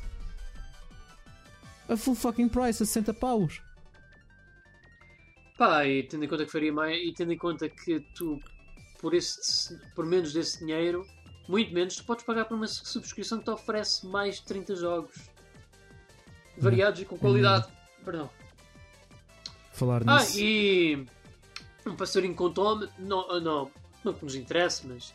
ah, O Stadia, por exemplo, só para o ano é que sai cá em Portugal. Só para Mas para ser franco, eh, tirando umas exceções, como infelizmente é o caso da tua, a internet de Portugal até que é das melhores. Portanto, até pode ser que se safe melhor cá. Mas. pá. é. Podes ter, houve- podes ter uma, uma internet gigabit, mas vais ter latência, vais sentir latência na mesma. Não, a experiência não vai ser a mesma. Eu não acredito. Eu preciso experimentar, obviamente. Eu estou a tirar isto do meu rabo porque eu não, eu não experimentei assim, o Google Stadia. O, o meu irmão Luís, ele experimentou o Devil May Cry 3 na- e acho que isto ainda por cima, eu não sei se foi uma emulação do PS2 ou se foi o da trilogia HD, mas ele experimentou naquele coisa de streaming da PlayStation 4, que é, acho que é o Sim, PlayStation, a PlayStation Now, assim Now. se chama. Exatamente. sim. E como tendo em conta que isso é um jogo que, apá, lag é a pior coisa que pode acontecer, ele falou-me que a experiência foi surpreendentemente boa. Portanto, Ok. E imaginas em jogos de ritmo, como o- um dos jogos que, que aqui está é o Thumper, por exemplo, ou então em jogos de luta, como um jogo que, aqui está também o Mortal Kombat, onde conseguis pôr os combos, fazer os combos como deve ser, é muito importante e latência tens de ter o menos possível. É pá, não sei, eu só, eu só mesmo experimentando. Eu acredito que seja bom, mas acho que ainda não é bom o suficiente. Mas não tenho. Não existe sombra de dúvidas que isto vai ser o futuro. E- pá, para melhor ou para pior, vai, vai ser o futuro. mas, mas devia de ser como, como tu referiste, o Xbox Game Pass. Eh, eu por acaso o meu mês eh, eu, eu já experimentei. Eu fiz o primeiro mês a 1 euro, a, a qual epá, eu recomendo. Pessoal, é só 1 euro, experimentem. É brutal. Vocês têm uma biblioteca imensa, entre eles o The Outer World, que nunca mais voltei a ele, que eu, que eu devia de voltar. Mas a minha subscrição acabou. Acho que vou ter que voltar a pagar pela subscrição do Xbox Game Pass. Mas vale muito a pena. Eu acho que o Xbox Game Pass para o PC é 4 euros por mês. 4 euros. E tens uma biblioteca imensa. yeah, Yeah. Quem é que vai pagar eh, agora um jogo por inteiro para pagar por streaming ou para jogar por streaming? Esquece, eu estou cansado. E, e aquela nova cena da Ubisoft? A Ubisoft também tá, tem uma cena de subscrições também. E acho que é 15 paus. Toda a gente agora tem uma cena de subscrição. Yeah. Felizmente a Open Critic por acaso tem aqui uma secção onde dá para determinar qual é a melhor na altura. Ótimo. O que é fixe. Há, há uns que funcionam bem, não é de streaming, mas o, o Apple Arcade, eu acho que a modalidade deles é excelente. Nós já falámos sobre isso. E, Sim, sim, opá, E- surpreendido, e- tendo em conta tendo em conta o mundo dos smart devices. E acho que é 5 euros por mês, não é? E tu tens uma biblioteca imensa de jogos também para jogar. Acho que entre eles tens o Sayonara Wild Hearts, por isso. É, é, é. Pessoal, Portanto, por vale a pena. favor, vale a pena.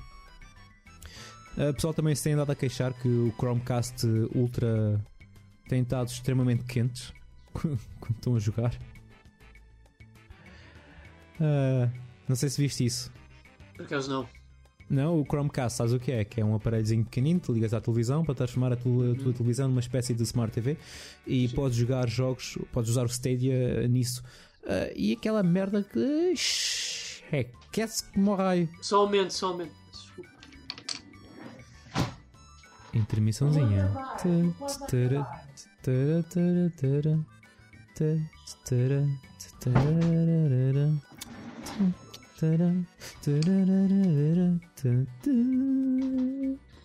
Ok. Intermission. Tum. Ah, já aqui estás. Estava a cantar a música. Ah, yeah, é, é só isso. Bom, eu estou em breve também tens que ir embora. Eu também. Mas antes de irmos, só quero falar uma coisa. Uh, Kojima, já falámos no podcast passado que vai se transformar numa produtora multimédia e está tá a pensar em fazer filmes. Mas Kojima disse também que quer criar o jogo de terror mais assustador de sempre. E é isso que nós Opa, queremos. e agora digo, porque é que o raio é que o homem não fez isso para começar?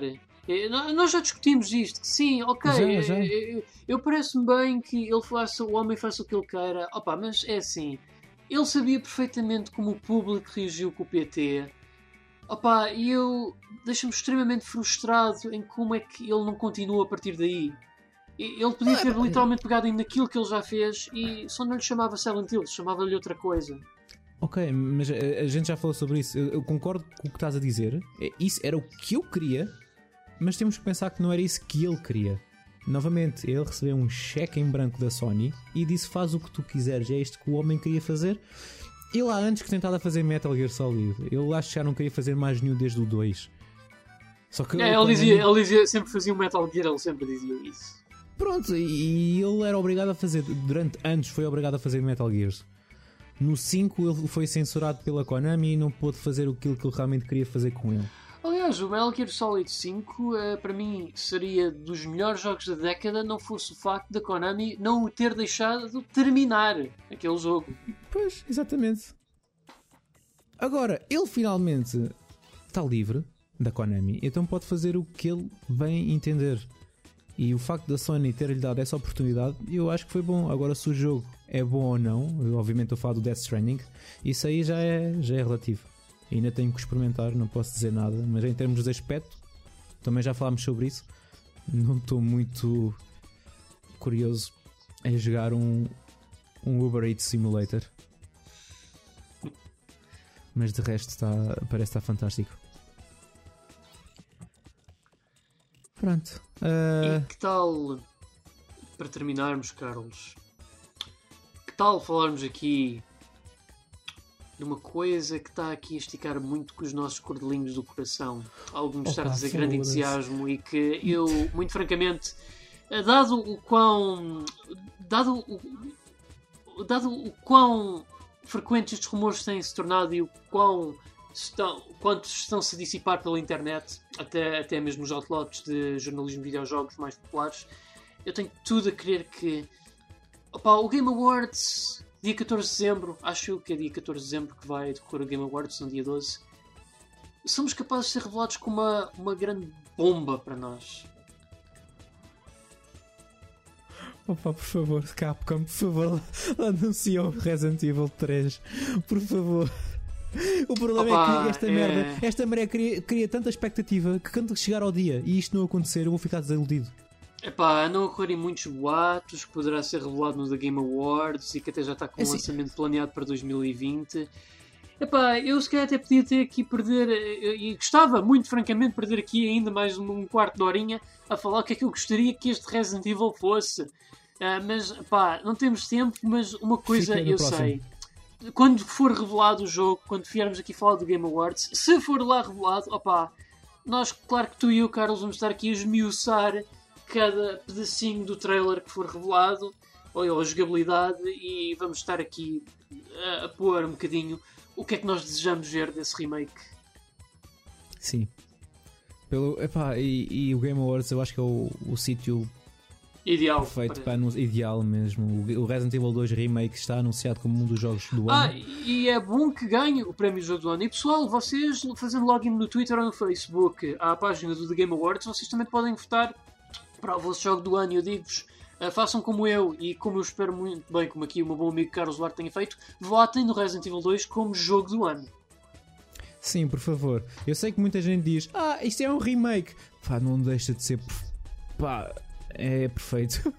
não deixa Ah, de e quem, estar, e ainda não jogou e incrível. tiver um PC, uma PS4 ou uma Xbox One, vão já comprar e jogá-lo. Sim. Ou peçam no emprestado e vão jogar. I, I don't care, joguem o jogo. E depois vão votar para ser jogo do ano. Sim. Tipo, dá para arranjá-lo agora na Steam por 16 pau. yeah. É, também é Black Friday. Agora, quando conseguir editar isto, já passou, mas. Ah, pois é, é. Uh, mas, espero Ah, que tenham, mas, espero, mas espero que tenham aproveitado. E com isto, epá, agora estou curioso, deixa-me aqui ver. Duas horas, duas horas e tal, pronto, já dá. Já, isto aqui é material para dois podcasts. Hoje, felizmente, tínhamos muitos jogos para falar e dá para compensar o, este tempo todo que tivemos sem falar. Espero que para a semana conseguimos uh, continuar com a rotina normal, semanal. E pronto, eh, amigos, olha, eh, se têm alguma coisa a comentar, comentem sem medos. Eh, questões, curiosidades, queiram temas, queiram que a gente fale, ponham aí nos comentários do, do YouTube. Ou, ou podem mesmo enviar e-mails para só mais um nível arroba gmail.com. Um é mesmo literalmente o número 1. Um. Ah, e, e é isto, amiguinhos. Fazem, fazem like, subscribe e essas coisas lindas. Metem lá o sininho para serem notificados quando o podcast cair. Uh, isto estou a falar especificamente no YouTube, ou então ouçam-nos no, no vosso uh, leitor de podcasts de eleição, que existem vários, tipo Spotify, Anchor, uh, Pocket Cast, entre uh, como é que é? Apple Podcasts, ou raio que é. Aí, tudo e mais alguma coisa. Pedro, eu estou bom para me ir embora. E tu também? Tam- Já sei que tens que também ir eu. embora também. Por isso, olha, já sabes o processo daqui agora. O que é que tens que fazer? Sim, sim, senhor. Carlos, eu vou continuar a jogar até mais um nível. Espero que tu também continues a jogar até mais um nível. E nossos amigos e amigas continuem a jogar até chegarem a mais um nível. Porque nós Porque nós Também vamos. vamos. Vá, tchau pessoal. fiquem bem.